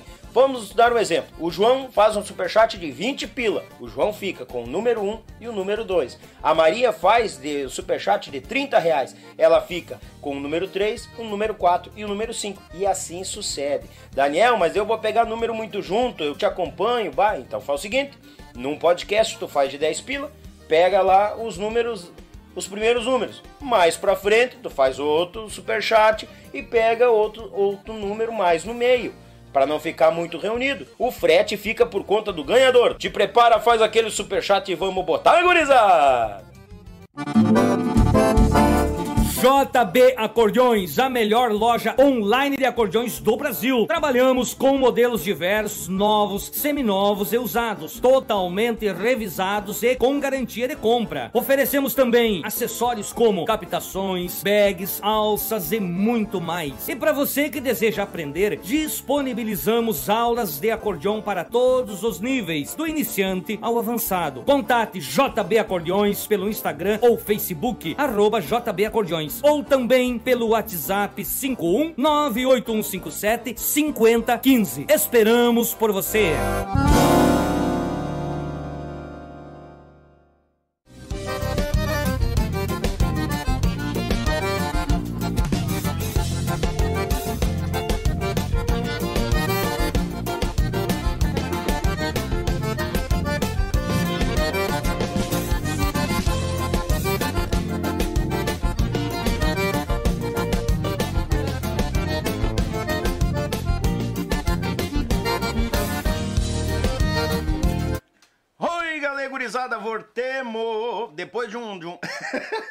Balé das cadeiras aqui, o Bom Passar não sabia se sentava ali, sentava lá. O Bom Passar já queria sair do assunto. Não, vamos ficar aqui, rapaz. Vamos juntar a turma nova com a turma mais experiente, né? Não vamos fugir do esquema. Mas mandar aquele grande abraço a Molino Alimento, aquele pão de alho, pão de cebola, bagual pro teu churrasco, tu não pode perder o pão da Molino Alimento. Também a JB Acordeões, aquele site velho bagual. Aquele site velho bagual de cordiona, tem botoneira cromática, piana, umas gaita velha medonha, é na JB Acordeões que já chega lá. Web Rádio Pampa e Cordiona, mas ah, meu grande, grande parceiro Edson Brito, lá de Lages pro Mundo, uma rádio velha gaúcha. O meu Pago Sul, aquele parceiro grande litrão aí, atingindo a marca de 50 mil inscritos no canal e também a Pense Madeira, grande parceira da gente, e avisando o pessoal que a gente tem um kit de churrasco que tá chegando aí. Tu faz um super chat, 10 pila, já tá garantindo o teu número. Garante o teu número e já tá encaixando certinho pro final do mês tu concorrer ao sorteio de um kit de churrasco personalizado do Yuchê, tá bom? Lá da Pense Madeira. Então, tu te prepara, manda o super chat, o pessoal já mandou aqui, ó. Mandar um grande abraço a Lia Cardoso mandou 20 pila. Lia, já vou te botar na fileira dos números. E o pessoal da Produções RP também tá aqui e a gente vai. Entrou um pedaço de carne no buraco errado aqui. E a gente vai botando os nomes na lista e a gente vai conversando e o pessoal vai se chegando. Já já nós vamos mandar uns abraços. Só que antes registrar agora uma salva de palmas. Sai! vai morrer, velho, é eu. O, o Bom Passado tá mil vezes melhor que eu aqui, tá voando baixo, eu tô ficando para trás. Pro aplauso do nosso povo, ah, braço direito, parceiro. Esse chegou e eu já tô conhecendo o bicho velho. Eu acho que é irmão gêmeo do Pacheco. E amanhã vai estar tá lá lançando DVD, ele vai falar dos projetos agora junto com o Bom Passaro. Fábio chegando, Ritter. Bem-vindo, meu galo velho. Aí, ó, azar. Salva de palmas e tosse também, né? Vai, nem ah, fala. Tá entrando a, carne. Eu não comi nada, né? Não é entrando a carne, faca, eu... fui. Vai, vai falar isso pra músico, isso aí, ó. Eu me não comi empunhar? nada, então por isso eu tô sofrendo. Eu tô Não, é, não comeu nada, eu vi. Acabou com a cambuca lá do outro lado. Por isso que é bom ficar nos bastidores. Bem-vindo, meu galo. Muito obrigado. E prazer te conhecer. Igualmente. Prazer é todo nosso, né? Mas Deus o livre, é assim, o Bom Passaro já tem uma experiência vasta, agora chegando mais o... o Isso, o- é o- veterano, É rapaz. veterano também? É novo na idade, então. Só na idade, começou com 13 anos, acho. Capaz, conta um pouco aí pra nós, homem. Comecei, comecei um pouco, um pouco jovem, vamos dizer assim. Um né? pouco jovem. Cara, eu tô há um, um bom tempo, eu acredito que 18, 19 anos já. Não sou um, um cara tão novo, mas também não sou tão velho assim. né? Sim. E comecei brincando um pouco de ser músico no rock. E, Capaz. É. E quis o destino, né? Que eu- isso eu sempre conto nos bastidores. Que o primeiro CD de vaneira que eu escutasse fosse do Tia Barbaridade. E tu vê como o mundo dá voltas que hoje eu, né, estou ao lado do- do- de um cara que eu aprendi muito quando eu comecei a, a ter esse carinho pelo comercial, né? Uhum. Ah, fui músico um, um- um tempinho, atuei nos palcos também na vaneira no começo, mas já em primeiro momento já vi que o comercial estava fazendo parte de mim e o Paulinho foi um cara que me espelhou por muito tempo, até por essa identidade, né, a identificação que eu tive com o Tia Barbaridade. Sim. E hoje estamos, estamos trabalhando junto aí, pela segunda vez, mas agora mais forte, né? Tivemos um, um momento, como o Paulinho falou, eu fu- fui um dos fundadores do Estação Fandangueira, fiquei lá por 12 anos.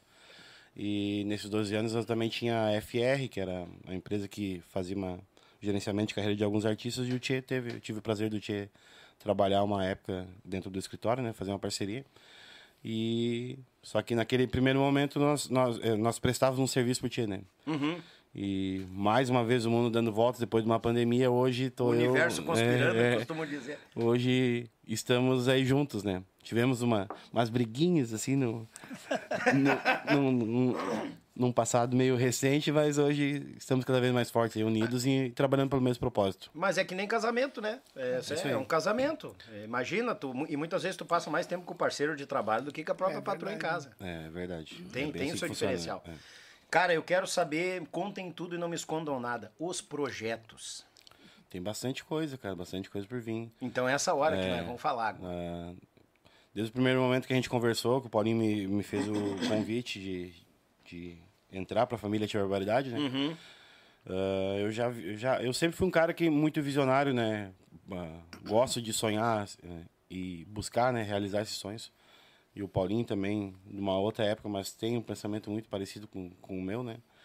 Ah, de também sonhar, almejar coisas novas. E quando nós começamos a conversar, eu já no, me- no mesmo tempo que eu ia pensando, será que eu aceito essa proposta? Eu já estava lá, mas eu tenho que aceitar e fazer tal coisa, porque se nós fizer tal coisa, acho que vai dar certo, né? Olha aí, cara. Então, né, como o Paulinho disse anteriormente, o primeiro projeto que a gente oficializou aí foi o DVD do Tchê, chegou na vacaria, justamente que era uma coisa que nós pensávamos que que o Tchê precisava mostrar para essa pra essa nova galera assim, né? Que muita gente, né, cara, dessa dessa da, A nova geração. nova né? geração que, que, que, tá, que curte muitas músicas do Tchê, mas às vezes, por algum momento, como é, tá sempre me- o pessoal meio avoado, assim, cara, nem sabe quem tá cantando. Nem sabe, verdade. É. verdade. E nós precisávamos mostrar, né? Cara, o Tchê é isso aqui, ó. Por mais que teve uma mudança de, de alguns integrantes, um, algumas identidades, mas a essência é a mesma, né? E como que não vai mudar, né? Como que tu não vai mudar uma... um- Eu tenho 34 anos, tu imagina, o Tio Barbaridade tem 35, é mais velho do que eu, entendeu? Como é que tu não vai mudar uma geração? Você- Claro, entendeu? toda a vida. Então, só que o mercado em si, ele nos últimos anos, desde que entrou essa era digital, ele, mu- ele mudou constantemente, né? E, e eu, sim, eu via que o Tchê talvez faltasse um pouco entrar nesse novo mercado, assim, né? Então a gente fez esse projeto do Tia Chegou na Vacaria. Já lançamos alguns, algumas músicas, alguns clipes. E, e tem mais muita coisa por vir aí. Desse DVD, já estamos pensando num próximo DVD, que é um DVD de 35 anos de barbaridade. Bah. Sim. Mas a, é, a, a, a grande sacada nossa foi colocar o Tchê nesse mercado digital, né? Colocar o Tchê. Hoje, se olhar os números do Tchê, são surpreendentes, né? O, o Tchê já vinha de números surpreendentes em toda a história, mas nesse mercado digital não estava conectado, né? Sim. E eu até mostrei pro Paulinho um, um tempo atrás, o Tchê nos últimos meses cresceu 323% no, no YouTube, por exemplo. Bah. Isso é muito bom. Uh, Mas por que que teve esse crescimento? Porque o Tia sempre teve uns números muito bons no, no, no digital, tanto Spotify, como Deezer, como YouTube, só que eram outras pessoas. Tu hoje tem um canal, né? Então tu sabe Sim. como funciona. Tipo, a- o Sábado é o Dia, que era a música, um clássico do Tia Validade, ela tinha não sei quantos milhões de visualizações, mas tava no canal de uma pessoa que a gente nem sabia quem era. Entendeu? Tem disso, né? Uma bagunça. É. É, uma, perdão a palavra, mas uma bagunça. Então foi uma coisa que a gente que isso, ó, vamos, vamos ajustar isso aqui, vamos ajustar a casa, vamos nos enquadrar nesse mercado, nessa era digital, para mostrar que o Tieto é cada vez mais vivo, né? Não, e eu imagino que é uma bagunça mesmo, porque o pessoal vai registrando, quer colocar nos Claro. canais, né? Não vamos longe. Aconteceu com o Beto Friso. Quando ele quis botar o canal dos mateadores como, origi- como oficial, ele não pôde, não conseguia. Já tinha Ele alguém. recebia restrições das músicas do grupo, porque tinha muita coisa fora. Sim. Até que ele fez um vídeo agradecendo pelas divulgações, mas estava complicando o grupo de. Querendo ou não, estava prejudicando o grupo numa determinada forma. Eu acho que o pessoal se conscientizou e foi tirando, e coisa nada, ele foi indo e conseguiu hoje. E, e eu vou dizer que por muitas vezes as pessoas não fazem por maldade, não. Tem Claro, os, não, Tem não os vai. espertalhões, né? Mas, Ah, na, é. na verdade, infelizmente, é, é triste isso, mas na maioria das vezes esses espertalhões sabem do que estão fazendo e fazem justamente por, por maldade. É. Mas esses fãs, essas pessoas que sobem músicas, que divulgam, eles não fazem por maldade. Justamente eles querem divulgar, E por, gostar. gost- Isso aí. E, mas às vezes acaba atrapalhando inconscientemente, né? Mas só que a gente precisa conversar, né? E, e explicar, mostrar para as pessoas que não é por mal. De vez em quando a gente recebe algum bar, foi trancado tal coisa minha, não sei o quê. Mas, gente, hoje, hoje não existe mais a venda do CD, né? É.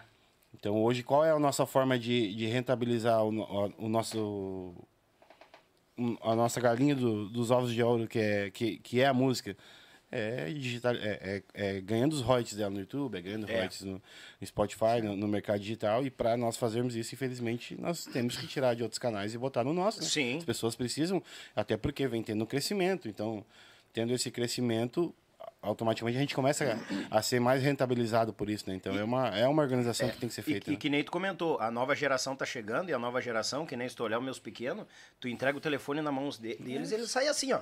Sai. E a nova geração tá, vai pesquisar uma música, depois cai num canal de um cara que não Claro. tem nada a ver. E chega lá, pá, tô conhecendo o Tia Barbaridade. Incrível, porque ah, assim como o- os músicos dentro de um grupo vai se renovando, a geração que segue aquele grupo se soma, se renova. Então tu tem que conquistar aquela turma que tá chegando também. E automaticamente tu já direciona direto no canal do Claro. grupo. E acontece muito. Eu, eu, eu sei pela minha filha, porque tu vê. comen- Tu, tu- diariamente eu vejo coisa dela assim que refletem de coisas que eu falo. Então eles estão sempre ligados. E o que acontece? De barbaridade por trocar de gerações, hoje tem muitos filhos. Que, que os pais iam nos bailes de barbaridade e hoje estão indo no baile. Só que eles viram, eh, imagina, um, um tempo atrás eles ouviam, bah, minha mãe fala muito bem, meu pai fala muito bem desse grupo, e eles vão pesquisar algo. Eu, Pô, mas é isso aqui mesmo, que tá meio, sabe? É. Tá estranho, né? Cadê a grandiosidade? Porque eles querem uma coisa bonita, querem algo grande no digital. Sim. E é o que a gente tá fazendo hoje com o Tia Barbaridade. Então hoje, o que a gente mais ouve, Tia tá voltando, né? Bah, o Tia tá bonito, né? Porque querendo ou não, tem que estar nas redes sociais. Tem, cara. Tem que- É, e a rede social ela é aberta de graça, mas se tu fizer fotos mal elaboradas, é, músicas mal colocadas, é, tudo é lançamento que tem que pensar, e o Fábio é um especialista nisso. A, ima a imagem que tu, que tu coloca, até uma capa de um, de um Tudo, clipe, de um cara. vídeo, é o Tchan pra chamar atenção ou não. Mais, um- mais uma foto. Hoje, eu, eu- às vezes, a gente dá umas, umas pegadinhas assim, bah, Paulinho, não dá pra fazer isso, porque, cara, qualquer coisa que tu for fazer na rede social, tu tem que pensar bem, entendeu? Tu vai postar um vídeo, tem que postar um vídeo de qualidade, porque alguém vai assistir aquilo dali. Claro. Eu sou da mesma política do Paulinho. Eu acho que a gente não tem que estar ofertando o nosso produto. Nosso produto tem que ser procurado. Claro. Só que tu imagina, cara, bah, eu com- vou lá pesquisar algo do Tia Variedade que eu quero contratar ele. Primeira coisa que ele vai fazer é entrar na nossa rede social. Não, daí não Sim. tem engajamento. Se ele se depara com números que não são expressivos, se prepara com uma foto feia, um clipe ruim, ou uma música com um áudio ruim, ah, já de repente tu perdeu uma venda. É. É, E ali se-. E consegue se separar o joio do trigo, porque tem muita gente que vem se atravessando nisso aí, Ah, achando que estão fazendo grandes coisas e não estão fazendo nada. né. Nem somando pra, pra banda, botando um clipe ou uma coisa completamente própria. É, é que o, o mercado digital ele é muito rápido, né? Que nem eu, eu hoje eu sei um pouco, mas a gente sofre bastante, sabe? Tipo, porque se cara, se renova muito e eu tô constantemente ah, participando de, de, de, de cursos e, e pesquisando muito, que hoje a, internet, a própria internet nos facilita muita coisa, né? Pra te buscar, né? E vou, viajo de vez em quando para São Paulo. Tenho um contato muito forte com a música sertaneja, que às vezes as pessoas são meio preconceituosas, mas, cara, é o, é o, é o nosso mercado hoje tá, gira em torno do sertanejo. Ah, eles são o business, É. o business é no sertanejo. Tu quer ver algo bonito, o sertanejo faz isso. entendeu? Então, por muito tempo eles estiveram anos luz na nossa frente. É. E o que que tu vai fazer? Tu vai ficar falando, não, nós não- gostamos? Não, vamos fazer, vamos nos espelhar neles, nas coisas boas. Sim. Assim, assim como eles espelharam, se espelharam na Mas nossa pancada claro. da vaneira. O Paulista já teve aqui. Sim. O, o, o, o, o Cabral, o Ayrton Cabral, e ele diz, cara, os caras escutaram a nossa pancada de vaneira e o Chororó disse, "Bah, se o sertanejo pegar essa pancada de vaneira e levar lá pra cima e botar música romântica, ninguém segura. Olha o que tá acontecendo. É, eu, eu, eu tenho, tenho sócios né, na, na Extrema, além do, do Tia Barbaridade Uhum. e de outros projetos que eu tenho. Mas tem um cara que, que, que teria um, ba- um, um bate-papo muito legal contigo, que é o Gabriel, e ele te conta a história todinha. Gabriel, Gabriel? Gabriel Expresso. Ah, o Gabriel É. dos Pesto? Ele, Ah. te, ele te conta a história todinha dessa evolução da música, da, da sertaneja, do garfiar a nossa vaneira e, e dizer que é sertanejo. Ah, a gente tem essência de tudo. Bruno e Marrone se fizeram. É, resu- assim, resumindo um muito. pouco, tudo, tudo começou através do tradição, né? É. Isso. Mas antes do tradição veio as referências, né? Se tu pegar os primeiros CDs do tradição, tu vai ver que eles regravaram Tia Barbaridade, Tia Garotos, Garotos Mas, de é, Ouro. Bah, e música assim, ó, trancão velho medonho, né? É, e Mas hoje pra tem. que baile na bailanta do Tibúrcio, bando de louco, e aquela coisa bem travadinha, né? E, Foi levando e os caras gostaram. E, e claro. uma coisa que me entristece um pouco, cara, porque tu chega no meio de qualquer sertanejo, eles são apaixonados pela nossa música, sabe? Verdade. E por muitas vezes a gente não, não, não, não, não retribui esse carinho que eles têm, sabe? Uhum. Aí, Pelo preconceito que existe um pouco na nossa música, sabe? É. E voltando ali às referências, o Paulinho mesmo falou, a gente teve, eu tive um momento muito interessante. Eu cre... na verdade, eu, tudo que eu grande parte do que eu aprendi assim no, no meio da música, tanto comercial, foi ah, dando muito murro em ponta de faca, né? Ah, normal. Sofrendo bastante, mas o Estação, o Estação Fandangueira foi a escola para mim, né? Onde eu me tornei um, um empresário, onde eu almejei novos voos. Sim. E, e eu justamente usava o Estação Fandangueira. ah, eu- eu- tudo que eu pensava no Estação, eu usava os erros das outras bandas, do que os caras estavam fazendo. Ah, por que, que não é tão gaúcho? Ou por que, que, que não é tão pop? Sim. Tentava balancear. Pode ver que até hoje o Estação vive nisso. Ah, muitos falam, ah, mas bota o bombacho só quando toca em CTG. Mas tem um lado ao contrário. O, o Estação, ele nunca, eu nunca vendi a imagem do, do Estação Fandangueira e nem outro artista que eu tive nesse decorrer do- dos anos nessa linha. Sim. Nunca vendi que era uma, um grupo gauchesco, mas quando as pessoas nos contratavam, por questão de respeito, a gente não. Então, pelo menos, vamos botar uma bombachinha, tocar um rodeio Sim. por questão de respeito. Então, nós pensávamos em respeitar. Só que nós estaríamos desrespeitando, de repente, tu imagina o- uma banda que conquistou um monte de, de fãs jovens, daí do nada ela se depara com, tipo, tá, mas agora a banda virou gauchona? Eu acho que era um desrespeito com os seguidores desse... É, desse... sim. Então, às vezes, o desrespeito não está no, de usar ou não já usar a pilcha, e sim respeitando a quem, o que a gente fez, né, para conquistar aqueles fãs, né? Sim, claro. Então, existe um preconceito, assim, muito grande, mas eu, eu volto a dizer, eu- a, a minha escola, assim, o meu, de, de aprendizado desse novo mercado digital é muito em cima do sertanejo. E, e isso está trazendo benefícios para o Tchê, traz benefícios para nossos outros artistas. Eu, eu te dou completamente razão porque acontece? Ah, vou montar um podcast. Eu vou olhar quem? O podcast do Ariri Pistola ou eu vou me basear no Flow, Podpah, Piute, Piute, que é do sertanejo, que é um cara que ele tem uma, uma linha, aquela linha do sertanejo de seguir. Eu digo, eu vou ver esse cara porque ele, ele segue uma, um nicho. Eu vou seguir, eu quero seguir também um nicho, então eu vou vir nessa linha também. Tu vai te basear nos pequenos? Não, tu vai, tu tem que olhar os galos grandes para se tu chegar na sujeira da unha dele, bah, tamo faceiro, que nem eu costumo dizer. Mas tem disso, né? E, e o cara tem que estar sempre, ó, é dois olhos, cara, que tu cara. puder observar, mete o olho e E observa. tem que observar o que é bom, como tu falou, né? Tem que observar o que é bom. Claro, é, tem que ser. Se hoje o sertanejo tá lá, as bandas, os grupos, tem que olhar, não adianta. Tem que olhar o business. O O business Tchê, manda, bah. o Tchê teve alguns meses atrás, eu teve um, um show que nós fechamos, e até o Paulinho não, não foi na, na ocasião, eu viajei. Nós fizemos um show de, de aniversário no município de Cajati, em São Paulo.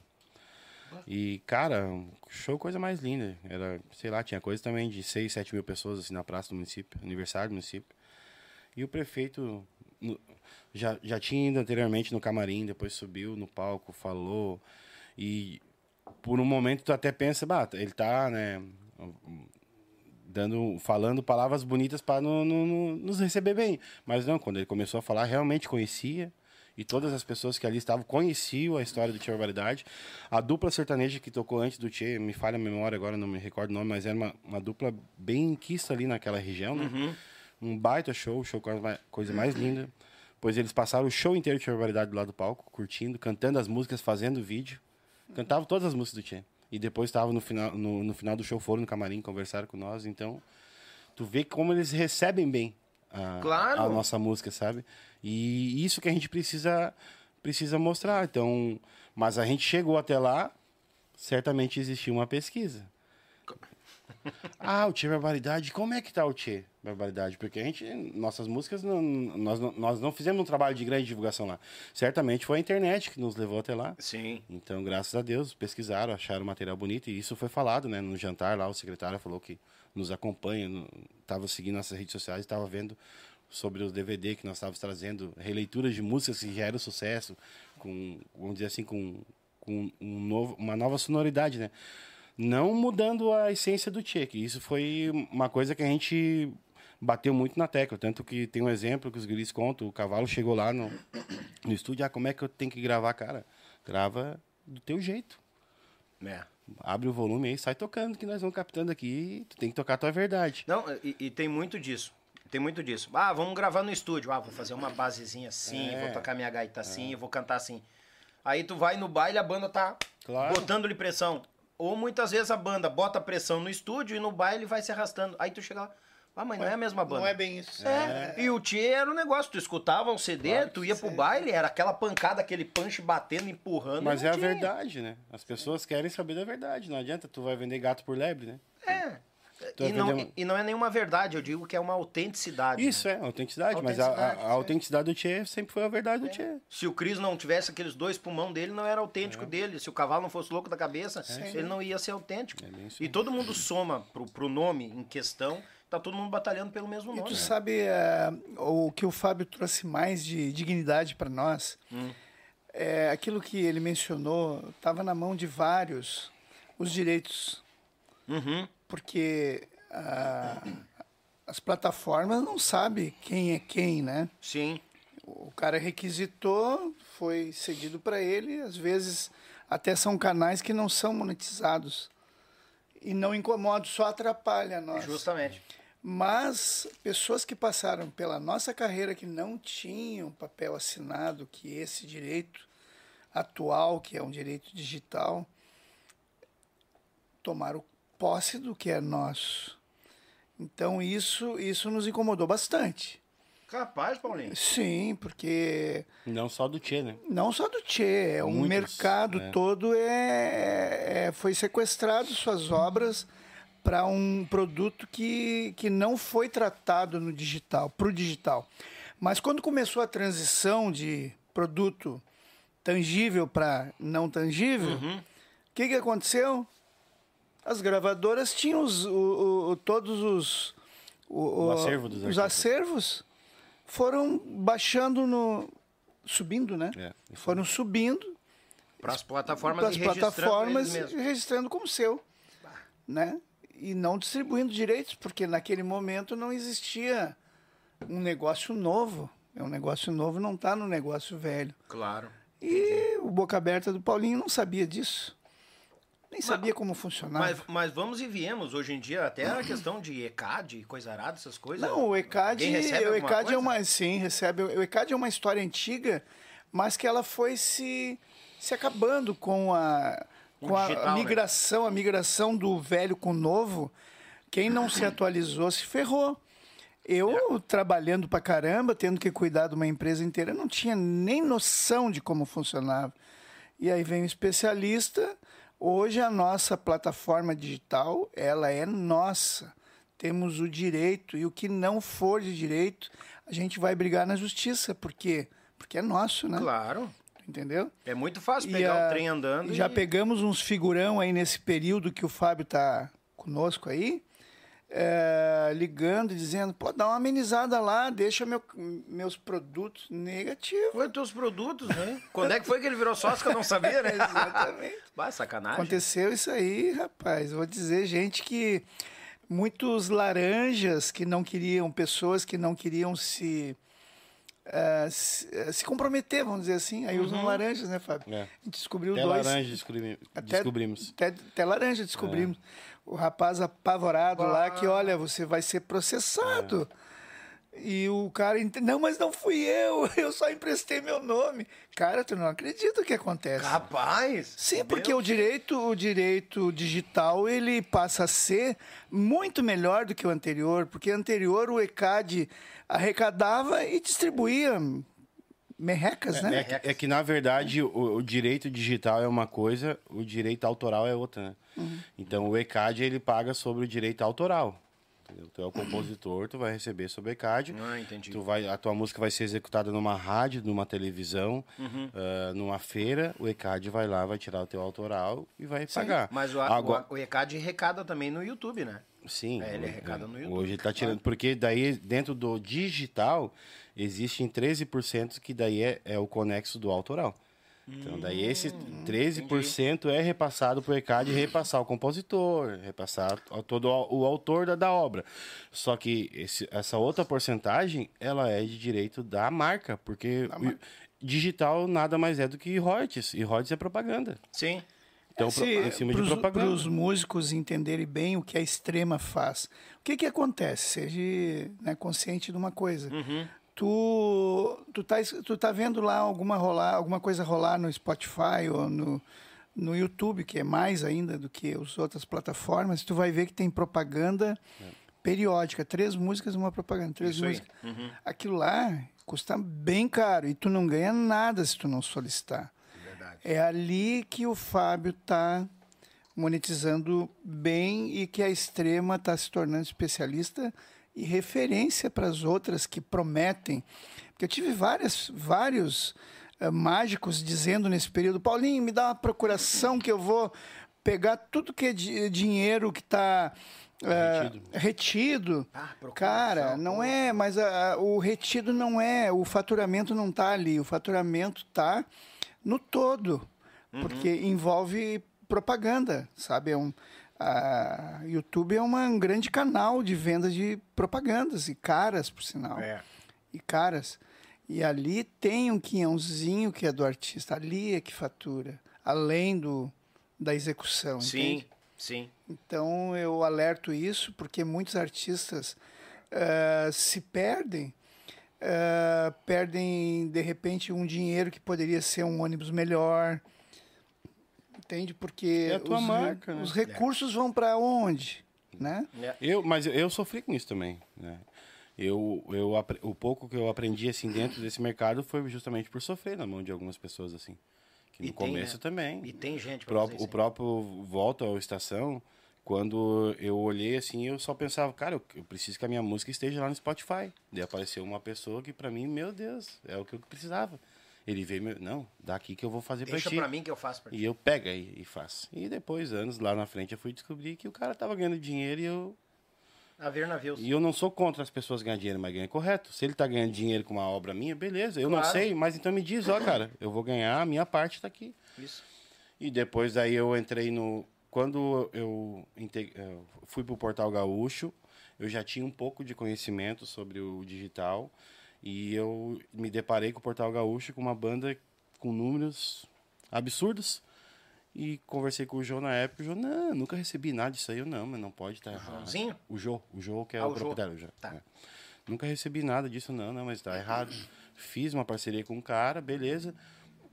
Daí o Portal Gaúcho começou a receber alguns números interessantes, assim, mensais. E ali na frente eu fui descobrir que mesmo aqueles números interessantes que o Portal Gaúcho estava recebendo, era inexpressivo perto do que ele realmente deveria receber. Receber. Ixi, Daí veio a pandemia, né? E todos nós tivemos mais tempo, mais tempo para buscar Sim, outras é. coisas, tivemos, né? Até para não enlouquecer. é verdade. É, e eu daí eu comecei a estudar muito sobre isso. Não, vou, vou, vou, vou me inteirar para ninguém mais me enrolar, né? Não quero que ninguém me enrole. Pelo menos se eu for conversar com alguém, eu tenho que ter um mínimo de noção para o cara não me passar mais a perna, né? Claro. E a gente foi conhecendo, foi conhecendo e hoje, resumindo, montamos a Extrema. Temos uma parceria muito, muito forte com a ONRPM, que, que é Nós chegamos em São Paulo numa reunião com eles, nós tínhamos na cabeça que a ONRPM era uma das maiores distribuidoras digitais do, do Brasil, né? Uhum. E ela não é isso, ela é a maior do mundo. Ah. Nós descobrimos lá que era a maior do mundo. É. Está à nossa disposição. hein? E é, é, e é nosso parceiro, então eles estão nos ajudando a, a fazer todo esse trabalho de imigração. Eles falam totalmente a nossa linguagem, tipo, que eles não admitem o que, o que foi feito com a música do Sul por muito tempo. Que as pessoas que sabiam disso esconde, escondiam a verdade, entendeu? Sim. Do artista, que é o real, real dono do, negócio. E isso é ruim. Hoje o que a gente faz?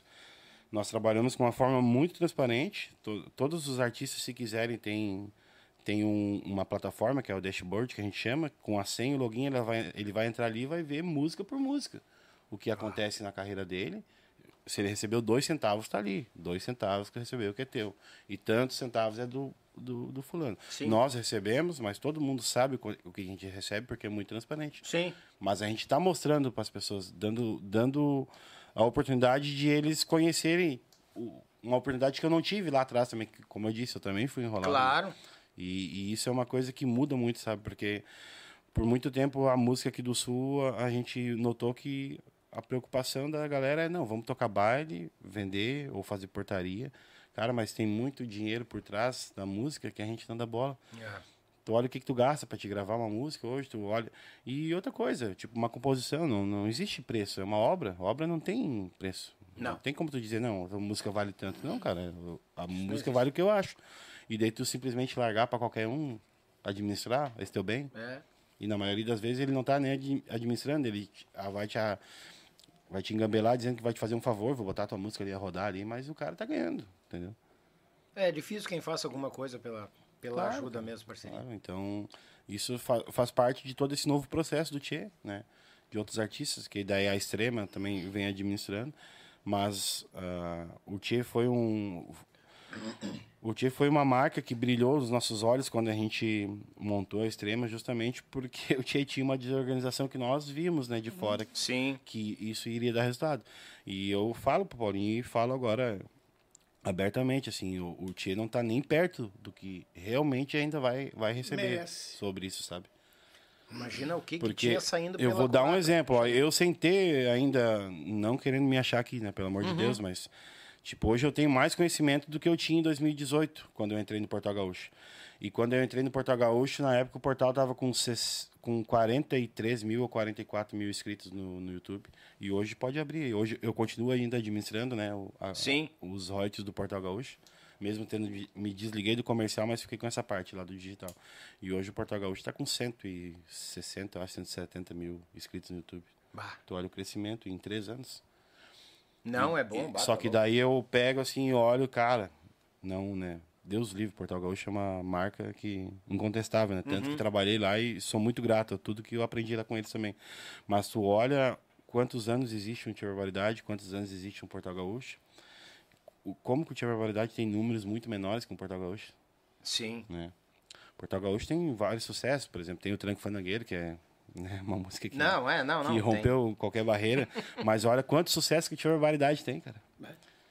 Então, vamos dizer que, né, ah, no mínimo teria que ser números iguais, né? Não poderia ser. É, Então, não se- menos, se né? tá muito, não menosprezando, Não nem menosprezando, sendo um não, o sendo outro, mas realista, né? É, é- é aquele negócio que muitas vezes o pessoal, "Ah, vou botar um vídeo aqui pra botar porque eu gosto da banda e coisa, mas acaba complicando. É, então é porque o Desvio, negócio estava né? desorganizado, sabe? Então, graças a Deus, a gente já está tendo assim resu- resultados muito interessantes, o crescimento, próprias redes sociais, a Tia Barbaridade vem crescendo bastante, então daí vem crescendo tudo junto, né? Mas eu tenho certeza que, que esses números vão aumentar muito mais aí nos próximos Ah, vai. anos, indo de encontro com os projetos que a gente tem, né, para frente Sim. aí. que- Eu que vou tem- deixar vocês dar mais uma beliscada com o meu bom passado, tá olhando pra câmera, olha pra boia, olha pra Não, câmera. eu tô pra boia. Você não vai dormir aí, né, Paulinho? Tô Não, super bem. Deus o É. livre. Eu vou, man- vamos mandar um, vou mandar uns abraços Pessoal, aqui. hoje nós temos um baile lá no, na Sprinter. É, vocês estão aqui, ó, vendo que o Paulinho tá aqui, ó. Não, o Paulinho tá monitorando o celular dele. Não veio a janta. Não deram a janta. Ah, os guri mandaram há pouco, né? O, o Cris me mandou uma mensagem aqui, ó, pede pro Paulinho aí falar se, se vai ter janta ou não pra nós. Esqueceram dos artistas. Tomara que eles estejam olhando o podcast pra se tomar vergonha ele na cara. tá, porque ele chamou pra, ó, disse pra ele falar da janta. Bah, igual. Quando ele viu a tua imagina Ô, boia... Cris, Ô, contratante, cadê a janta do Tchê, cara? Ô, meu, e Pelo aí, amor é? de Deus. É o- bah, nem vou dizer que é o polaco lá do Manar. É o polaco? É, que ele, é- ele, é ele tem um espaço e faz sempre os shows, né? Nem vou Capaz, dizer que foi o, tá- Paulo, o Paulo Viana que nos contratou. Não, não. Não, não fala, não fala. O Paulo Viana é nunca, jamais um cara que trabalha com o nível dele sempre vai pensar que o artista tem que ter uma janta digna. Não, é. Ô, Paulo, só lembra da, da última janta que eu te dei lá no Rodeio Terra de Areia, tá? Quando tu teve lá com o Jonas Correia. Só pra te lembrar. Não faz Não misturando as nós. coisas, né? É, não, é só lembrando, né? Não misturando. Olha, Gurizada. aqui, ó, eu quero dar um abraço aqui. Manda, manda. Aproveitando aqui, Tem uma muita turma aqui gente, também. cara do céu. O Silas Cunha, é, cara, até o Maico da Primeira Dama que, bah, tô te assistindo, o Maico da Primeira Dama. Aí, cara. É, Fabiana Escobar. Olha só a Grace Kelly que tu conhece. Ah, Quem é, né? Grace. Ô, Grace! A Grace Kelly. gente Beijo, boa. Grace. A Luísa Marques, a, a esposa de um amigo nosso aí. Paulinha Guiar, de Florianópolis. Elisandra Drevec. Bruno Dávila, olha lá de, de, de Uruguaiana. Olha aqui o, o, o, o um, diz que é teu amigo, ó. Vídeo produtor, o Rafaelzinho, o, o Rafinha, da, da produtora. Manda um abraço pro Rafinha da RP. Tu viu só? Ah, ele mandou um superchat pra nós aqui. É, nós temos um, um fã que eu chamo ele de Gabriel Maluquetes. o terrível ainda, eu coloco aqui, porque quando celular é assim, né? Tu coloca os que tu quer e os que tu tem que se cuidar, né? Ó, Tem que ter. Ó, o terrível tá na, na- Porque ele é terrível mesmo. Também tá assistindo, tu viu que, que, que interessante que é um podcast, né? Todas as várias pessoas de várias regiões, idades, gênero, grau e tal. Uhum. Meu Deus. Não, a gente, graças a Deus, só, só junta, vai Olha juntando só, gente meu boa. filho me dando a novidade que o Renato Gaúcho voltou. Ai, meu Deus. Começou Não a sofrência. Não, nós vamos continuar. Renato voltou? Que tal? Parece. Que Voltou. tal? Ó, o Fábio da Termolar, esse cara aqui é show de bola. Quando a gente precisa de garrafas térmicas da Termolar, esse cara aqui é show de bola. aí. CTG Família Nativista, lá de Caçapava, também tá no, no- assistindo aqui.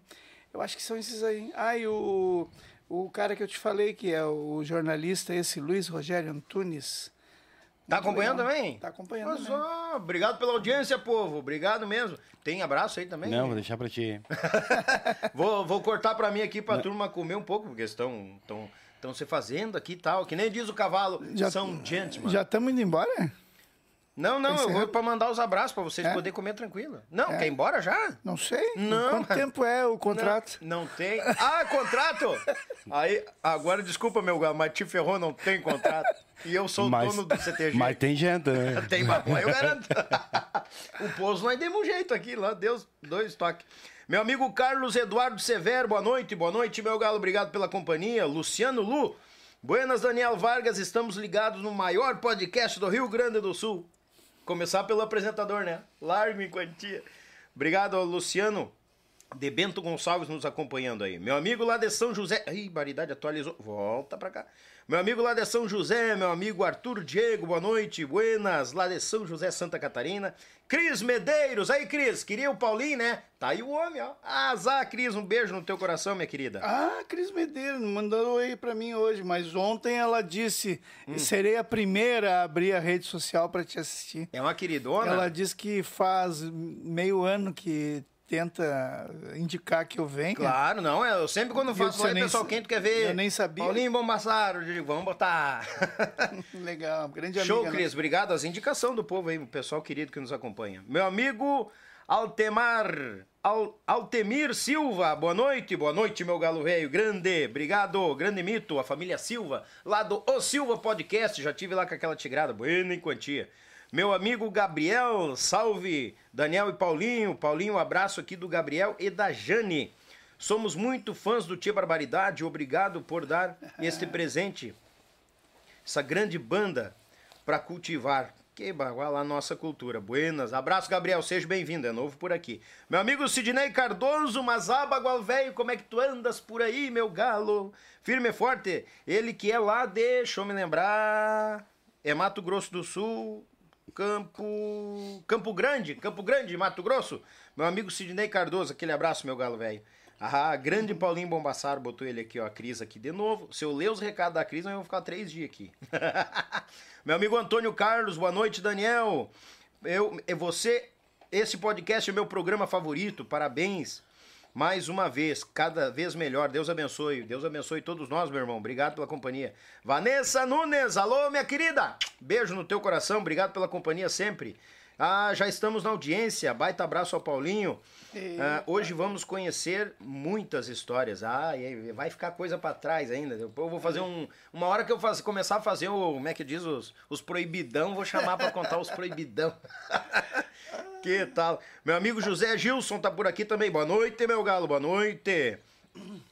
Barará, pergunta barará, do bar, já falamos como é que funcionava o bar aqui. O Carlos Eduardo tá perguntando.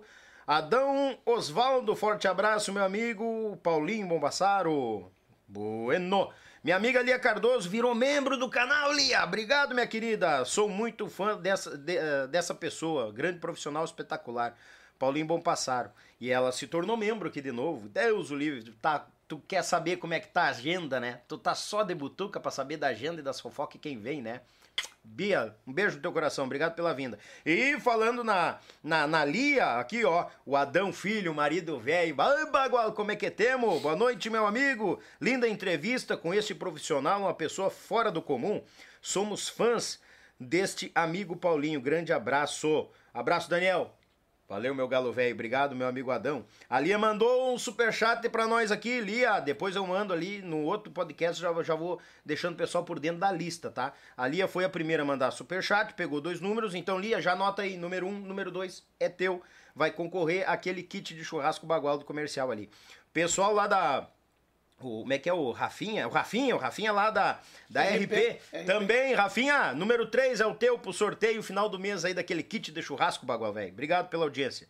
O litrão do meu Pago Sul, estamos chegando na área, mas há o Nanico querendo meter cerveja no Bom Passaro. Ele comentou, né? Vai saber se ele queria ou não. Estamos é, preparados para tudo. E a todo momento tem gente entrando. E gente entrando aonde? No, na tua rede. Ah, opa, fora. faca. Oh, faca, faca. Deus o livre. O pessoal vai vindo, vai chegando. Meu amigo Júlio César tá por aqui, grande entrevista.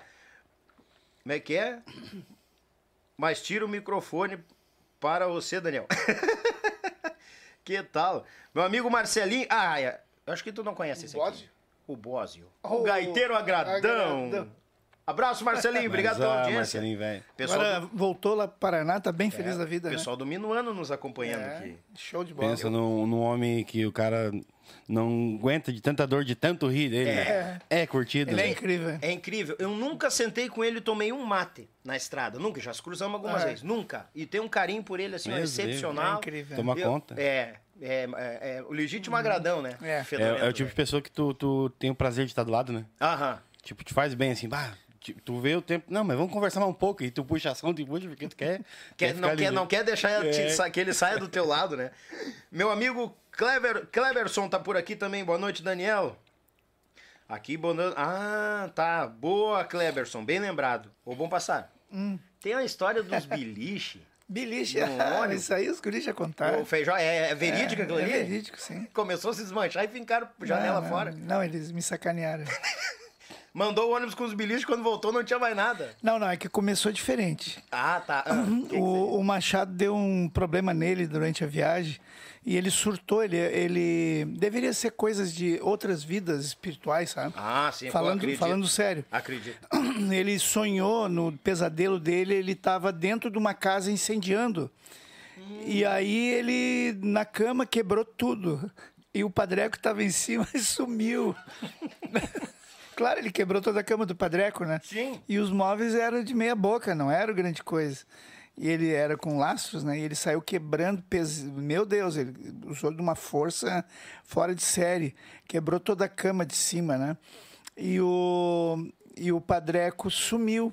E aí não demorou muito, aquele que ela trouxe, paramos o ônibus, que deu o Padreco. O Padreco estava lá na gabine. Escondido. Escondido, apavorado, deu um surto no Machado.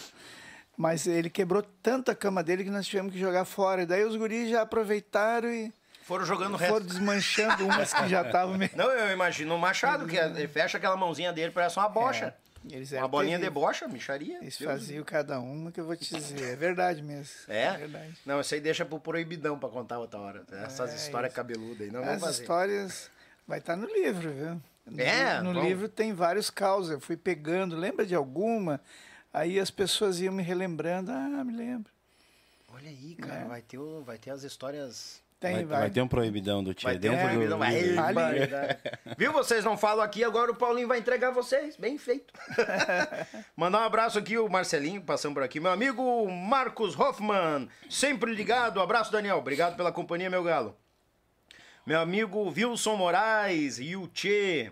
Você supera a cada entrevista. Parabéns, obrigado, meu velho. Pessoal lá de Vé Moraes, o velho da Palmeira, lá no Paraná. Vai, ah, Bagual Velho, obrigado pela companhia. Meu, aqui, aqui tá o Wilson de novo, abraço. Parará, CDs gaúchos, comprei.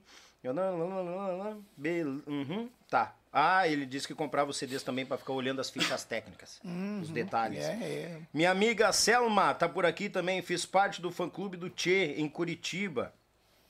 Estivemos presentes na gravação do DVD, foi muito especial. Foi gente longe, tu viu? Perturbamos muito o Paulinho. o pessoal te incomodou aqui. É bacana. hein? Meu amigo Pan 21, aí, bagual velho, tá atrasado, mas sempre chega. É isso aí, antes tarde do que nunca, né, meu galo velho? Aquele abraço. E tu sabe, né, tá na íntegra. Amanhã tu quer ver o início, fica ali fogo aí que tu, tu, tu tá em casa. Meu amigo Rubens tá por aqui também. Grande abraço a esse empresário, Paulinho, um ícone do tradicionalismo. Grande abraço do Aldemar, do Ru, aqui do ah, o Aldemar e do Rubens, aqui de Porto Alegre. Eu ia ler Rubem Berto, os não estão me ajudando mais. Meu amigo Luiz, Luiz Arley. Ah, como é que é? Putz, que pobreza dessa patrocinadora. não paga nem o frete, diz ele. é um assunto nosso aqui. Meu amigo Hélio Souza, grande Hélio, abraço meu galo, obrigado pela companhia. O Pan 21 aqui de novo. Meu amigo Jaime Lorente tá por aqui também, aquele abraço. A Claudinha cruzou por aqui. Buenas amigos, um forte abraço a todos. Obrigado ao Paulinho por ter aceitado o convite de estar aqui com nós no podcast. E já conhecemos de Lambuja, né? Esse galo velho, braço direito dele aqui, o Fábio. É Fábio, né? Daqui a pouco eu falo o nome errado. eu sou o braço né? direito dele, rapaz. Ah, é? Mas tu sabe que agora, vão, eu, deixa eu ver onde é que eu parei, tá aqui. Eu tava vendo que ele contava e falava assim, e tu olha com, com uma cara assim de... Claro. Ah, é muito crânio. o. Não, o, o- o Fábio, né? o Fábio é uma sumidade no que ele faz e a gente. Importante é o seguinte, ó, se ele não não sabia o suficiente, ele foi aprendendo da forma certa. E hoje ele sabe ensinar da forma certa. Muita gente já está seguindo. Hoje o Fábio estaria qualificado, a Extrema estaria qualificado para preparar novos profissionais, que a gente precisa de novos profissionais para todos os tipos de produção. Claro. Quer ver uma delas? Eu vou te falar. Eu não suporto live. Tudo bem, eu não suporto grupo de WhatsApp, eu não suporto um monte de coisa. Mas eu não suporto porque a maior parte da- das produções são ruins. Sim. Né? Então aí tu vai ver uma live caindo, um troço mal elaborado. Travando, Bah, uma imagem meio travando, ruim e tal. né? Então, veja bem, nós estamos aqui olhando todo o teu produto que está na, na íntegra, as pessoas estão aqui dizendo, estou conectado contigo, estou vendo, estou assistindo. Então, o teu podcast vai sempre dar certo e vai crescer, porque tu colocou qualidade. E é o que o Fábio faz. O Fábio coloca em tudo que ele faz, ele coloca qualidade. Então ele é o cara do a cereja do bolo do- das coisas que a gente precisa. Sim. Então hoje tu olhar o DVD, o Tchê chegou na vacaria, tu vai perceber o que eu estou dizendo, né? O time, Fábio, Pacheco e mais o Rodrigo. Meu Deus, no som é o cara para mim do som hoje. O Gabriel. Sim. Gabriel é um pouco menos, que ele é balaqueiro, ele fica pelo lado ali. Ele o, é o Gabriel, o Gabriel é o chato. tipo assim, quando a gente tá com o trabalho pronto, ele sempre chega. Cara, mas por que que não faz isso? É chato, por que que não falou antes? Ah, é? Não, mas sempre tem. Tem que ter um, né? Mas eu vou te dizer, então, o produto, o Tia chegou na vacaria, é um orgulho para Para vacaria, em primeiro lugar, os, vaca, os vacarianos, né? É, bah, eu recebo todo momento a homenagem que vocês fizeram para nós na Fazenda Socorro. O Tia Barbaridade escolheu. Cara, nós temos uma fotografia, entra no site lá e olha a fotografia que a gente tem no, no trem, que, que o cruza a Fazenda do Socorro, cruza um trem centenário, né? É. Coisa mais linda, tch. Trem- é, Tem lá, coincidentemente, quando a gente gravou o DVD, estava acontecendo um evento que é o Trem Vacariano, que não aconteceu há alguns anos e teve lá. Cara, coisa mais linda lá. Vem a, vem a Maria Fumaça de, de Santa Catarina. Santa agora me- Catarina. É, falha a memória da Bah, cidade que é. É, e vem pra. E passa ali, fica quatro dias andando na- no, Fazendo turismo. fazendo turismo e, a- e eles param na fazenda de socorro e daí os tripulantes descem e, e tomam um café ou almoçam na fazenda. E a fazenda é a coisa mais linda. É. Um, aproveitando até para mandar um abraço pro, pro Serginho, que é o proprietário lá da fazenda. Serginho, tive a oportunidade de me tornar um amigo dele através do, do Cristiano Quevedo.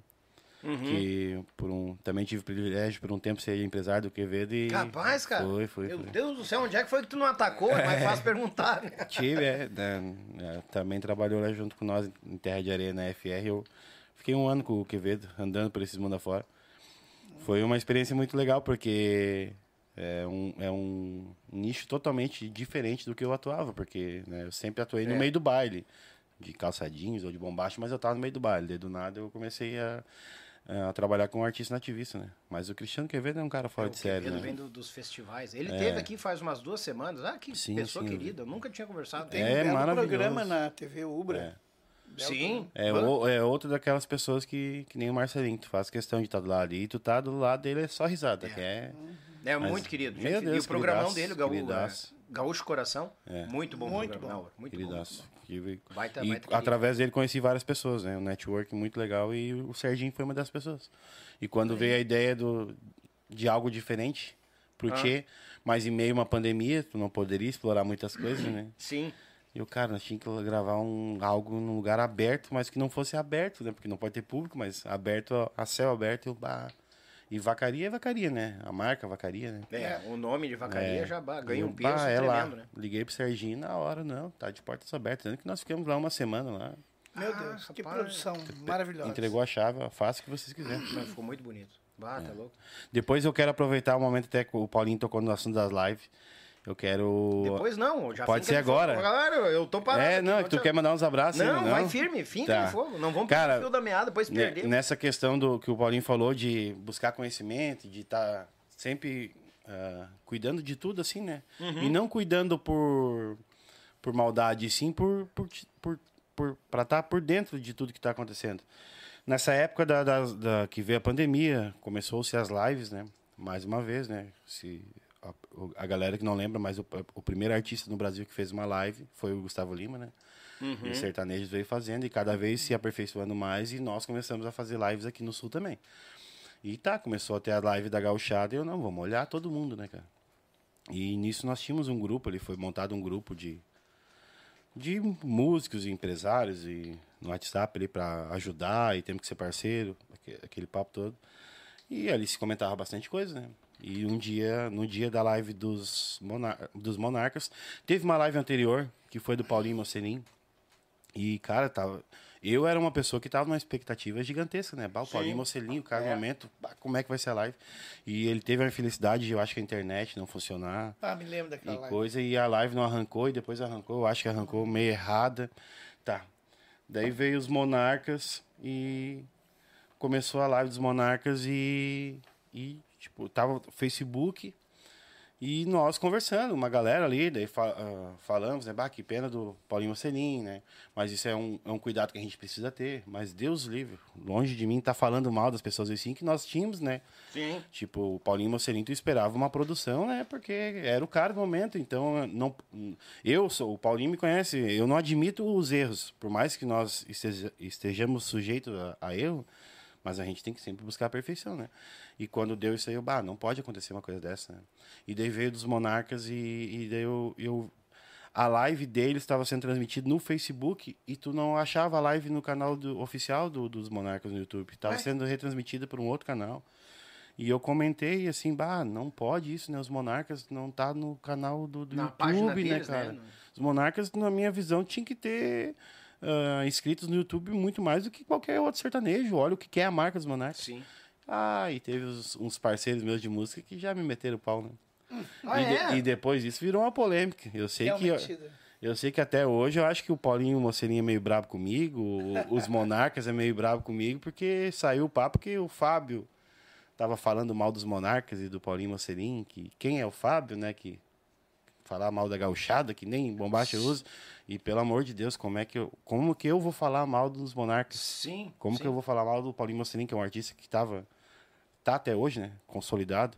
Hoje, conheci- ah, na verdade, eu fui, sou amigo ainda do, do, Valderi, que era antigo empresário, e tenho o privilégio de ser muito amigo do Silas, que é quem é a, agora da agenda. cuida da agenda do. Silas. Então, tenho, tenho uma amizade muito grande com os empresários, porque é um, né, um nicho que a gente atua.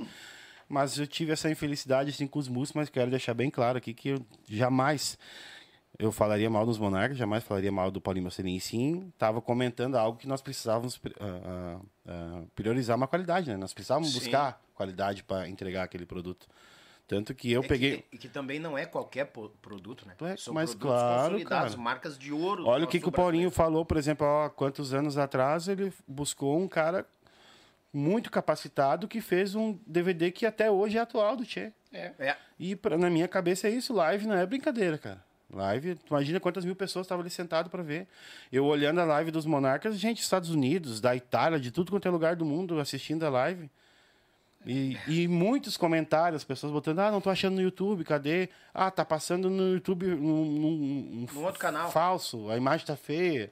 E eu vendo isso, fui comentar e me, me interpretaram errado, mas Deus livre, nunca, jamais falaria mal dos É, Monarcas. e tem muito disso, né? Daqui a pouco tu tá transmitindo um negócio que dá audiência, daqui a pouco o cara abre o canal dele, ah, vou transmitir também. Claro. Faz um copinho E é volta lá, aquele assim. papo.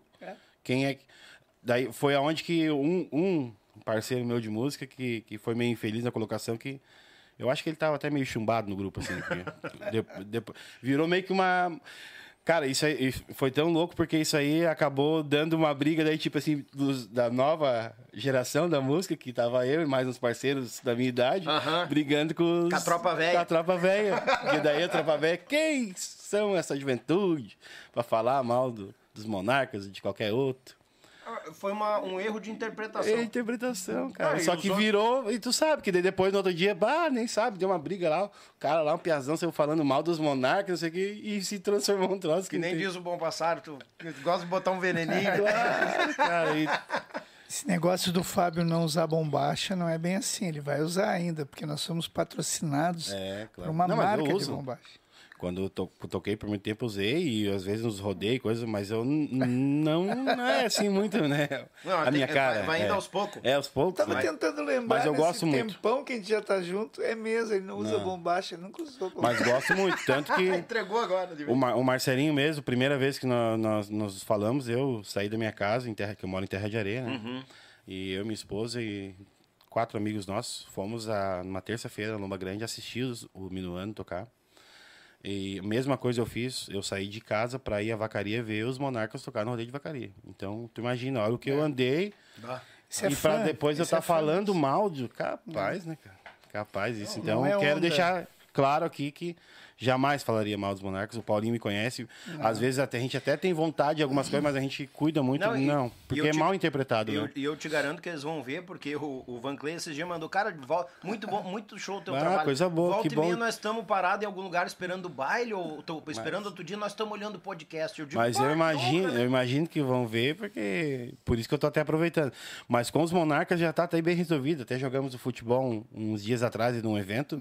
E com eles tá tudo O certo. Mas futebol do, do- da turma do Santo Fale? Isso aí, jogamos, Não, demos risada falar, e jogamos aqui. contra eles, mas o, o- esse meu, meu desabafo é mais para quem causou essa intriga e a, e a galera, assim, Não os fãs. adiantou nada fazer intriga. Não, não, não, não façam isso, isso é ruim pra música, né?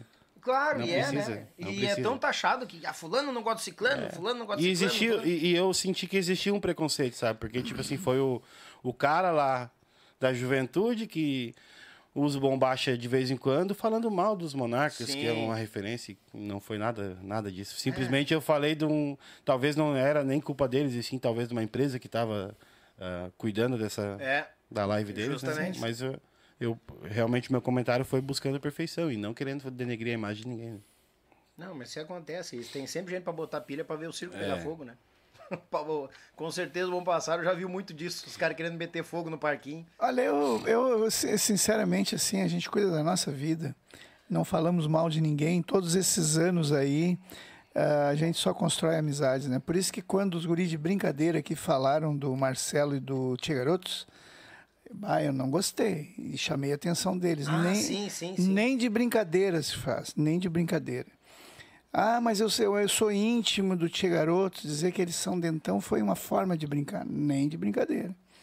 A gente não fala isso por quê? Porque sempre tem alguém que vai interpretar do seu modo Claro, é. e vai levar isso aí de uma forma errada. Porque, Porque na né? verdade a gente, a gente sabe que, que eles não tiveram maldade. Que a Não. gente sabe a verdade do porquê. Cavalo é umas Que eles são, eles chamam nós, eles brincam com nós, nós É. brincamos com eles.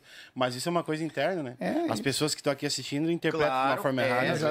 exatamente. Então. Bah, e eu quando fiquei sabendo, até quem me, quem me mandou os teus áudios foi o, o Marquinhos, né? Aham. Bah, ó, o bom passaro, bah, não curtiu. Não, o. Marquinho Lian, não, é- é- é por ele ele não se incomodou, como ele disse.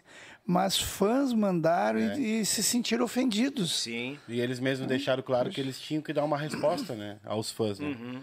Então, tipo, uma resposta. Não, daí que- prontamente eu liguei pro Bombassaro. Bah, não, não foi, não. Sim, sim, assim. Não, Daniel, fica tranquilo, não sei o quê. E o Marquinhos também, cara. E a gente é assim, a aqui, gente quero. aí para construir um, não um novo mundo, mas um mundo que deveria ser assim sempre, né? Aquele negócio de dizer assim que o, os gaúchos, não sei se conhece a história, né? Tem a, a- o, o balde dos, dos gaúchos, de caranguejo dos gaúchos, Ah. e o balde de caranguejo dos outros, né? Os baianos. É, dos gaúchos tu não precisa nem botar tampa, porque um vai puxando o outro para baixo. Isso aí é coisa lá de trás, meu velho. Hoje tu pega todo mundo se ajudando. A Extrema é um exemplo disso, são um grupo de artistas se autoajudando. Isso é bom. Meu Deus, e aqui, e, e não só nisso, tu- tudo. Se um contratante lá der um calote num dos artistas nossos, a gente não toca para eles, nem que seja mil reais. Ficou devendo mil reais, não pagou. Não. A gente não toca. A gente tem uma confraria boa de, de trabalho. É bom essa que comunicação. É, porque justo. preciso É justo, é. Preciso, A gente precisa reorganizar o, o, o evento, porque por muitas vezes ah, eu não sei o que que os caras pensam, se a gente é um. A gente tá brincando, alguma coisa, mas. É. Como o Paulinho falou, existem várias famílias que dependem da nossa marca, assim como várias famílias dependem de outras marcas. Sim. E não dá pra te simplesmente marcar, daqui a pouco desmarcar, ou vou te pagar, ah, deu fraco o evento, porque quando dá bom o evento, nós não chegamos pra ninguém, ó, hoje deu bom, pode me pagar um pouco a mais. Não, combinado, combinado. Mas aí do outro lado, qualquer coisinha que dá, cancela. É. Então tem que existir um respeito. E a questão do, do- da dívida, uma coisa é nós sentar. Nós somos muito parceiros para isso aí. Nós nunca queremos deixar prejuízo para contratantes. Não. Tanto que a gente senta em final de cada evento, e se for o caso, cara, o que a gente mais quer é ajudar.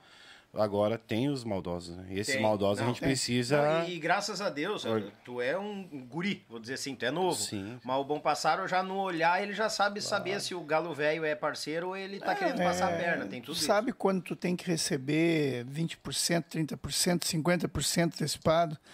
Às vezes tu tem que tocar, que nem já aconteceu, e não é vergonha nenhuma. Ó, fulano não paga. Fulano não tá pagando ninguém. Bah, Fabio, nós vamos ter que derrubar o negócio. Quem sabe a gente liga para ele e diz que ele tem que pagar tudo antecipado. Se ele se ofender, é problema dele, né? Porque ele não está pagando isso aí. Ele deve saber que existe. Então ele tá com maldade mesmo. Não, é. Se não der. Se der muito bom, ele paga, mas se não der, ele não paga. É os, os, Pois é. os aventureiros, né? É, e, e aí a gente ligou para ele e disse, que, em virtude da transparência, de que existe um, um comentário bem grande que você não está pagando, porque tem, sabe que tem artistas que estão reclamando de receber o cachê contigo. Capaz, capaz que Então eu sei que o evento está anunciado e tudo, e eu não quero me indispor contigo. Tu tem toda a liberdade, falta 30 dias, pode escolher outro artista e seguir a vida com outro, porque a gente não quer complicação contigo. Porque se chegar no dia lá e tu não nos pagar, aí vai dar problema, sabe? Então é melhor nós evitar o problema. Não, mas não é bem assim. Não, eu vou depositar 100% do cachê para mostrar que não é assim. Mas era, né? Na verdade era. Uhum. Fábio, vai depositar na conta da extrema lá, tá? Porque temos que dar moral pro negócio. né? Uhum. Funcionou. A gente trabalha por um, um bom objetivo, que é o nosso projeto musical e empresarial e tudo. Mas eh, o cachê nosso é para sobrevivência de um negócio que anda todos os dias, né? Sim. É, todos os dias que tu tiver na rua aí, tu tá gastando com diesel a preço que tá e, e todo mundo Boia precisa da sua estrada, família, é, né? não. E todo mundo tem que levar os E o. Fábio concordou, não, se ele depositar, já te retorno que tá ok. Não deu 15 minutos, Paulinho, depositou. Tudo certo, então. Bah, O cara nunca mais foi ruim para nós, porque imagina. É, fez a parte dele. fez a parte dele. E, e- e muitas vezes também, eu não, não, não, eu sempre não defendo, mas eu sempre Uhum. tento ver os dois lados. Daqui a pouco tem gente que, que fala mal do cara, mas já meio que deixou a desejar pro cara também, né? Mas isso aí eu sempre falo pro Paulinho. É, tem- tem e, isso, fa- né? e falo pra, pra todo mundo que trabalha comigo, sabe que eu tenho essa postura. Eu não, não costumo julgar a pessoa Não. pelo que os outros falam, entendeu? Ah, Mas eu sempre deixo bem claro, cara, ah, tu não pode aprontar pra mim, né? É. Porque a- tu aprontar pra mim uma vez, daí tu vai ficar marcado comigo. Daí não adianta o fulano vir falar bem de ti que tu mudou, que daí não vai funcionar. É, tem entendeu? isso, isso aí. Mas eu não, não tenho como, eu, eu, eu digo pra vários. A gente tem uma parceria com, com esse nosso meio, assim, bastidores, e Uhum. eu, de vez em quando a gente recebe, ah, cara, eu vi que você não toca lá, mas fulano tá meio assim. E eu, Uhum. eu cuido, eu falo, cara, e eu, se for o cliente que já tô, que principalmente que eu já tenha trabalhado, assim, que já tenha feito alguma coisa, eu, cara, velho, comigo ele não rateou até hoje, então não, como é que eu vou dizer não pro cara? Por Claro, é. Uma coisa que aconteceu contigo, né? Justamente. Mas se ele vinha fazer comigo, né? Agora, quando é cliente novo, assim, a gente cuida um pouco, né? é, tem que Cobra ser, um porque adiantamento. os aventureiros, que nem é, tu porque falou, eles são né? aventureiros, entendeu? E mais uma vez, as, algum, ah, eu falo sobre isso, às vezes não são nem pessoas maldosas, e sim pessoas inexperientes, que acham que fazer uma festa é alugar um, um local, contratar uma banda e o povo vai vir. E É, acaba justamente. tomando um prejuizão, só que daí nós sofremos, né, cara? Porque É. não é só nosso dinheiro, né? A gente, desse nosso dinheiro a gente paga várias coisas. Não, né? e outra, né? A questão, da, a questão da linha do músico. Tu vai receber só depois do teu trabalho todo efetuado. Claro. Ou seja, tu já sai no vermelho aqui, Já porque tu sai. tem que sair com o tanque Sim. cheio pra chegar lá. Com certeza. E muita gente não vê isso. Muita gente acha que é, né, sombra e água fresca. Mas não, isso não existe, tá louco? É, Tem incrível. que, tem que cuidar bastante sobre isso. Mas- Sempre. Sempre. Aproveitando só para finalizar Manda. Uhum. a questão do, do Tia Garotos ali, aproveitando essa, esse O ensejo. o ensejo, ah, vamos a- avisar todos os fãs aí, admiradores dessas duas marcas que nós, depois de muito tempo, conseguimos unir essas duas marcas e ter uma festa marcada para Porto Alegre, dia 28 de outubro, É. no Clube Lajeado, com Tia Barbaridade e Tia Garotos juntos. Vai ser grandioso, né? É, Quem grandioso. acha que ficou alguma coisinha aí de atrito, vão lá que vocês vão O ver. pessoal adora taxar. Ai, eles brigaram, É. brigar, eles isso, não, eles vão aquilo, ver né? que A melhor briga é no palco. É. Cada um faz seu trabalho e Todo mundo ganha, né? todo mundo ganha. E vai ser uma competição bonita de, de quem toca mais sucesso, né? Não menosprezando o trabalho de ninguém, mas vai, vai, vai faltar horário, eu acho, pra tocar tanta música, É, né? E quem ganha é o povo. Quem ganha é o povo, ganha, isso é pá, maravilhoso. Porque não tem a pessoa que passou determinada geração ali que não escutou só Tia Garotos ou Não, só Tia Barbaridade. sim, não existe, cadê, escutou os dois. Tá louco? Só registrar aqui agora, cadê? Adão Filho mandou 20 conto pra nós. Obrigado, meu galo. Dois número é teu, Ena. Vamos fazer um. Um, um, bom, bom, vai essa tábua, vai sair, rapaz, vai ficar bagual, não chegou ainda, mas tá pra chegar. E o meu amigo Diego Ferraz também, meu galo velho, obrigado aqui. Tu já garantiu o teu número também. Pessoal, vão acompanhando os podcasts. Agora eu tenho aqui, eu anoto. No próximo eu já mostro a listinha desse. Lá no último do mês, último podcast do mês, a gente vai fazer um sorteio na íntegra, ao vivo, com o convidado aqui.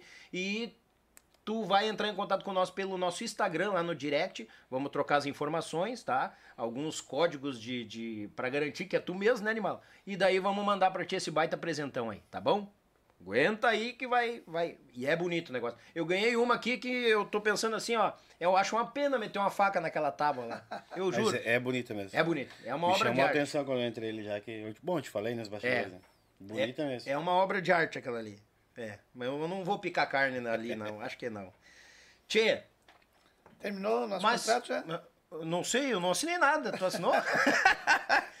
Tchê, eu deixo o microfone à disposição. Vocês querem falar, convidar o pessoal de novo pro, pro Isso aí, relembrando, 28 de outubro temos Tia Garotas e Tia Barbaridade no Clube Lajeado, em Porto Alegre. o grande encontro, podemos dizer. É um, um encontro de, de uma época muito boa, né? Os anos 2000 aí. Quem não cantou e dançou ao som do Tia Barbaridade e Verdade. Garotas, é. Bah, Vamos relembrar isso na capital dos gaúchos, dia 28 de Vai. outubro. meu Deus. Olha, eu quero, eu quero falar assim uma coisa, aproveitando que nós já estamos concluindo, né? O microfone é teu. É, nós tocamos muito pouco em Porto Alegre. Por incrível que pareça, nós somos de Porto Alegre e a gente toca quase nada em Porto Alegre porque a demanda, a demanda nossa de viagem é muito grande. Uhum. E, né, enfim, sucesso é bom, né? Em qualquer lugar. E quanto mais lugares, mais estados, menos problemas nós vamos ter com nas épocas negativas, né? Porque Sim, uma região tá boa, outra. Mas voltando a Porto Alegre, a gente está tocando muito pouco em Porto Alegre. E nós temos um, um show agora dia 8, porque o Parque da Harmonia tá grandioso esse ano. Eh, se espera de 500 mil a 1 milhão de pessoas em 20 dias. Né?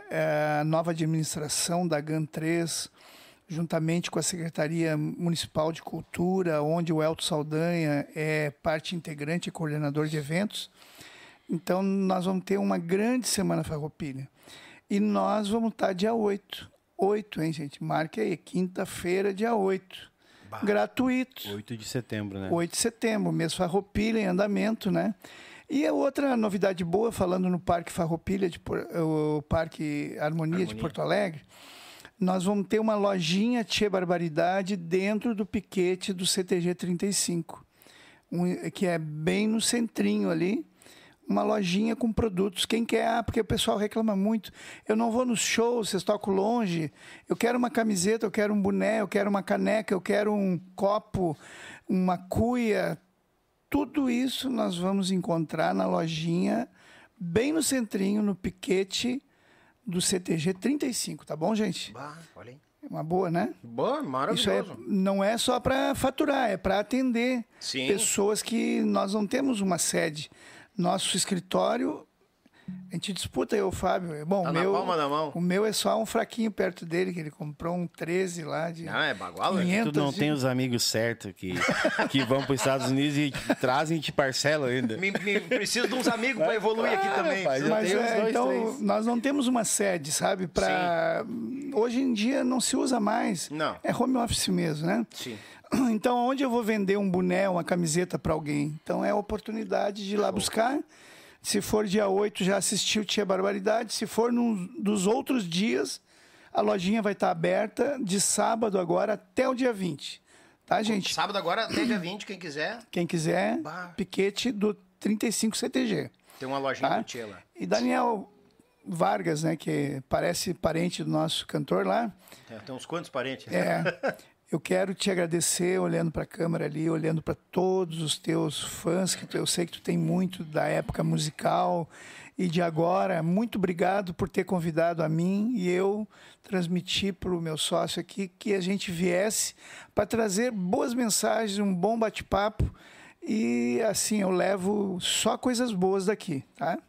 Se sentiram em casa? Perfeitamente. Da mesma forma, eu também aproveito e agradeço aí. Peço também um pouquinho de desculpas, né? Que nós, dos bastidores, assim, às vezes não, não temos essa preparação para falar bem, né? Não, mas essa é a ideia. É- essa é a ideia. É, é, A gente, a- o grupo não é feito só daquele time que Sim, tem em cima sim. do palco. Tem aqueles, aquelas peças importantes que fazem essa engrenagem, essa máquina gigante, que todos são engrenagens, essa máquina gigante trabalhar. Sim. E eu acho que todo mundo É pode trazer, pode chegar a trazer a, a sabedoria, que nem hoje a gente teve o mais experiente. Claro, tu tem toda a tua experiência mais perto. Quantos anos de venda?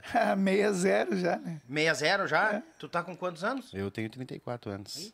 na Idade, metade, né? vamos dizer assim. É. Então a gente tem cabeças que pensam igual, vamos- podemos dizer assim, com a diferença de idade. E tem gurizada que tá querendo começar a bandinha Claro desde lá e que coisa.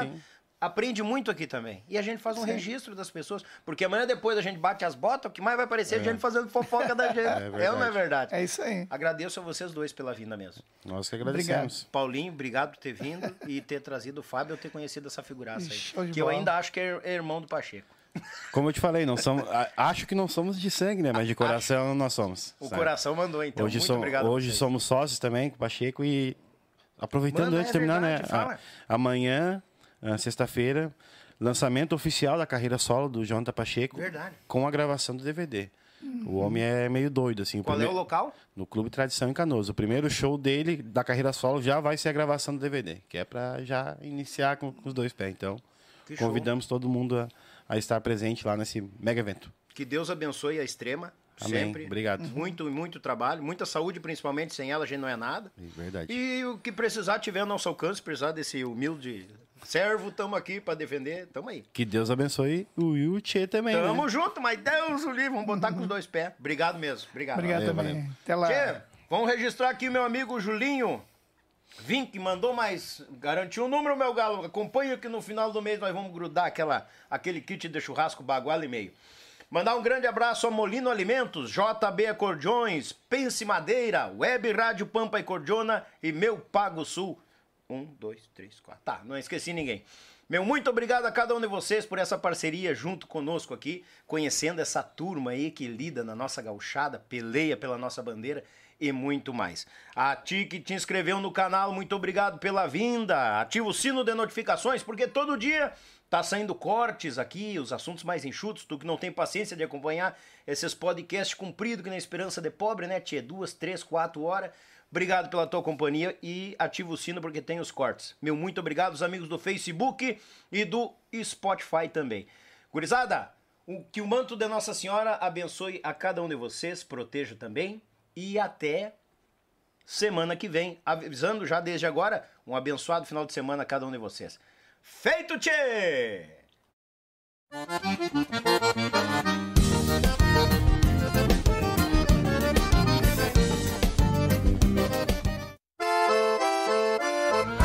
Café ao churrasco, eles abrilhantam cada momento com uma peça especial. Feita em madeira nobre, com detalhes em resina, acabamento em óleo mineral e cera de abelha. Finalizada com polimento, a Pense Madeira traz seus produtos personalizados. Contato pelo Instagram e Facebook, arroba Pense Madeira ou pelo fone 49999077433. Diga que você viu o comercial no canal Yuchê e ganhe um desconto de 5%. Pense nisso, pense madeira.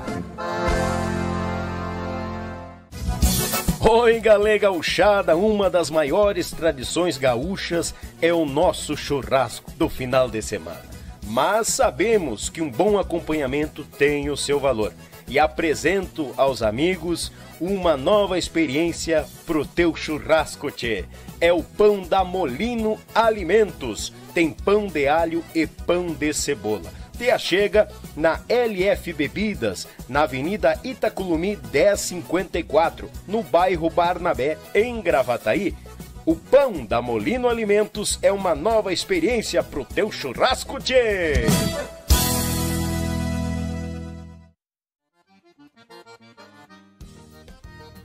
Buenas, meus amigos, tranquilo? Tchê, tu quer concorrer a esse kit de churrasco? Então te prepara, manda um super chat de no mínimo 10 reais, tu vai entrar na lista de números. Daniel, como é que é a lista de números? Nós temos 1, 2, 3, 4, 5. Exemplo, o João faz um super chat, automaticamente o João vai para o número 1. A Maria faz um super chat, automaticamente ela vai para o número 2. E assim sucessivamente. Ah, Daniel, 10 reais é muito barato, eu quero concorrer, quero ir mais além. Vamos dar um exemplo. O João faz um superchat de 20 pila. O João fica com o número 1 e o número 2. A Maria faz de superchat de 30 reais. Ela fica com o número 3, o número 4 e o número 5. E assim sucede. Daniel, mas eu vou pegar número muito junto, eu te acompanho. Bah, então faz o seguinte: num podcast tu faz de 10 pila, pega lá os números os primeiros números. Mais pra frente, tu faz outro superchat e pega outro, outro número mais no meio.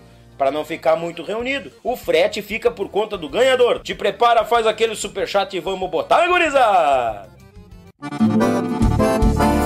JB Acordeões, a melhor loja online de acordeões do Brasil. Trabalhamos com modelos diversos, novos, seminovos e usados, totalmente revisados e com garantia de compra. Oferecemos também acessórios como captações, bags, alças e muito mais. E para você que deseja aprender, disponibilizamos aulas de acordeão para todos os níveis, do iniciante ao avançado. Contate JB Acordeões pelo Instagram ou Facebook, arroba JB Acordeões ou também pelo WhatsApp 51 98157 5015. Esperamos por você.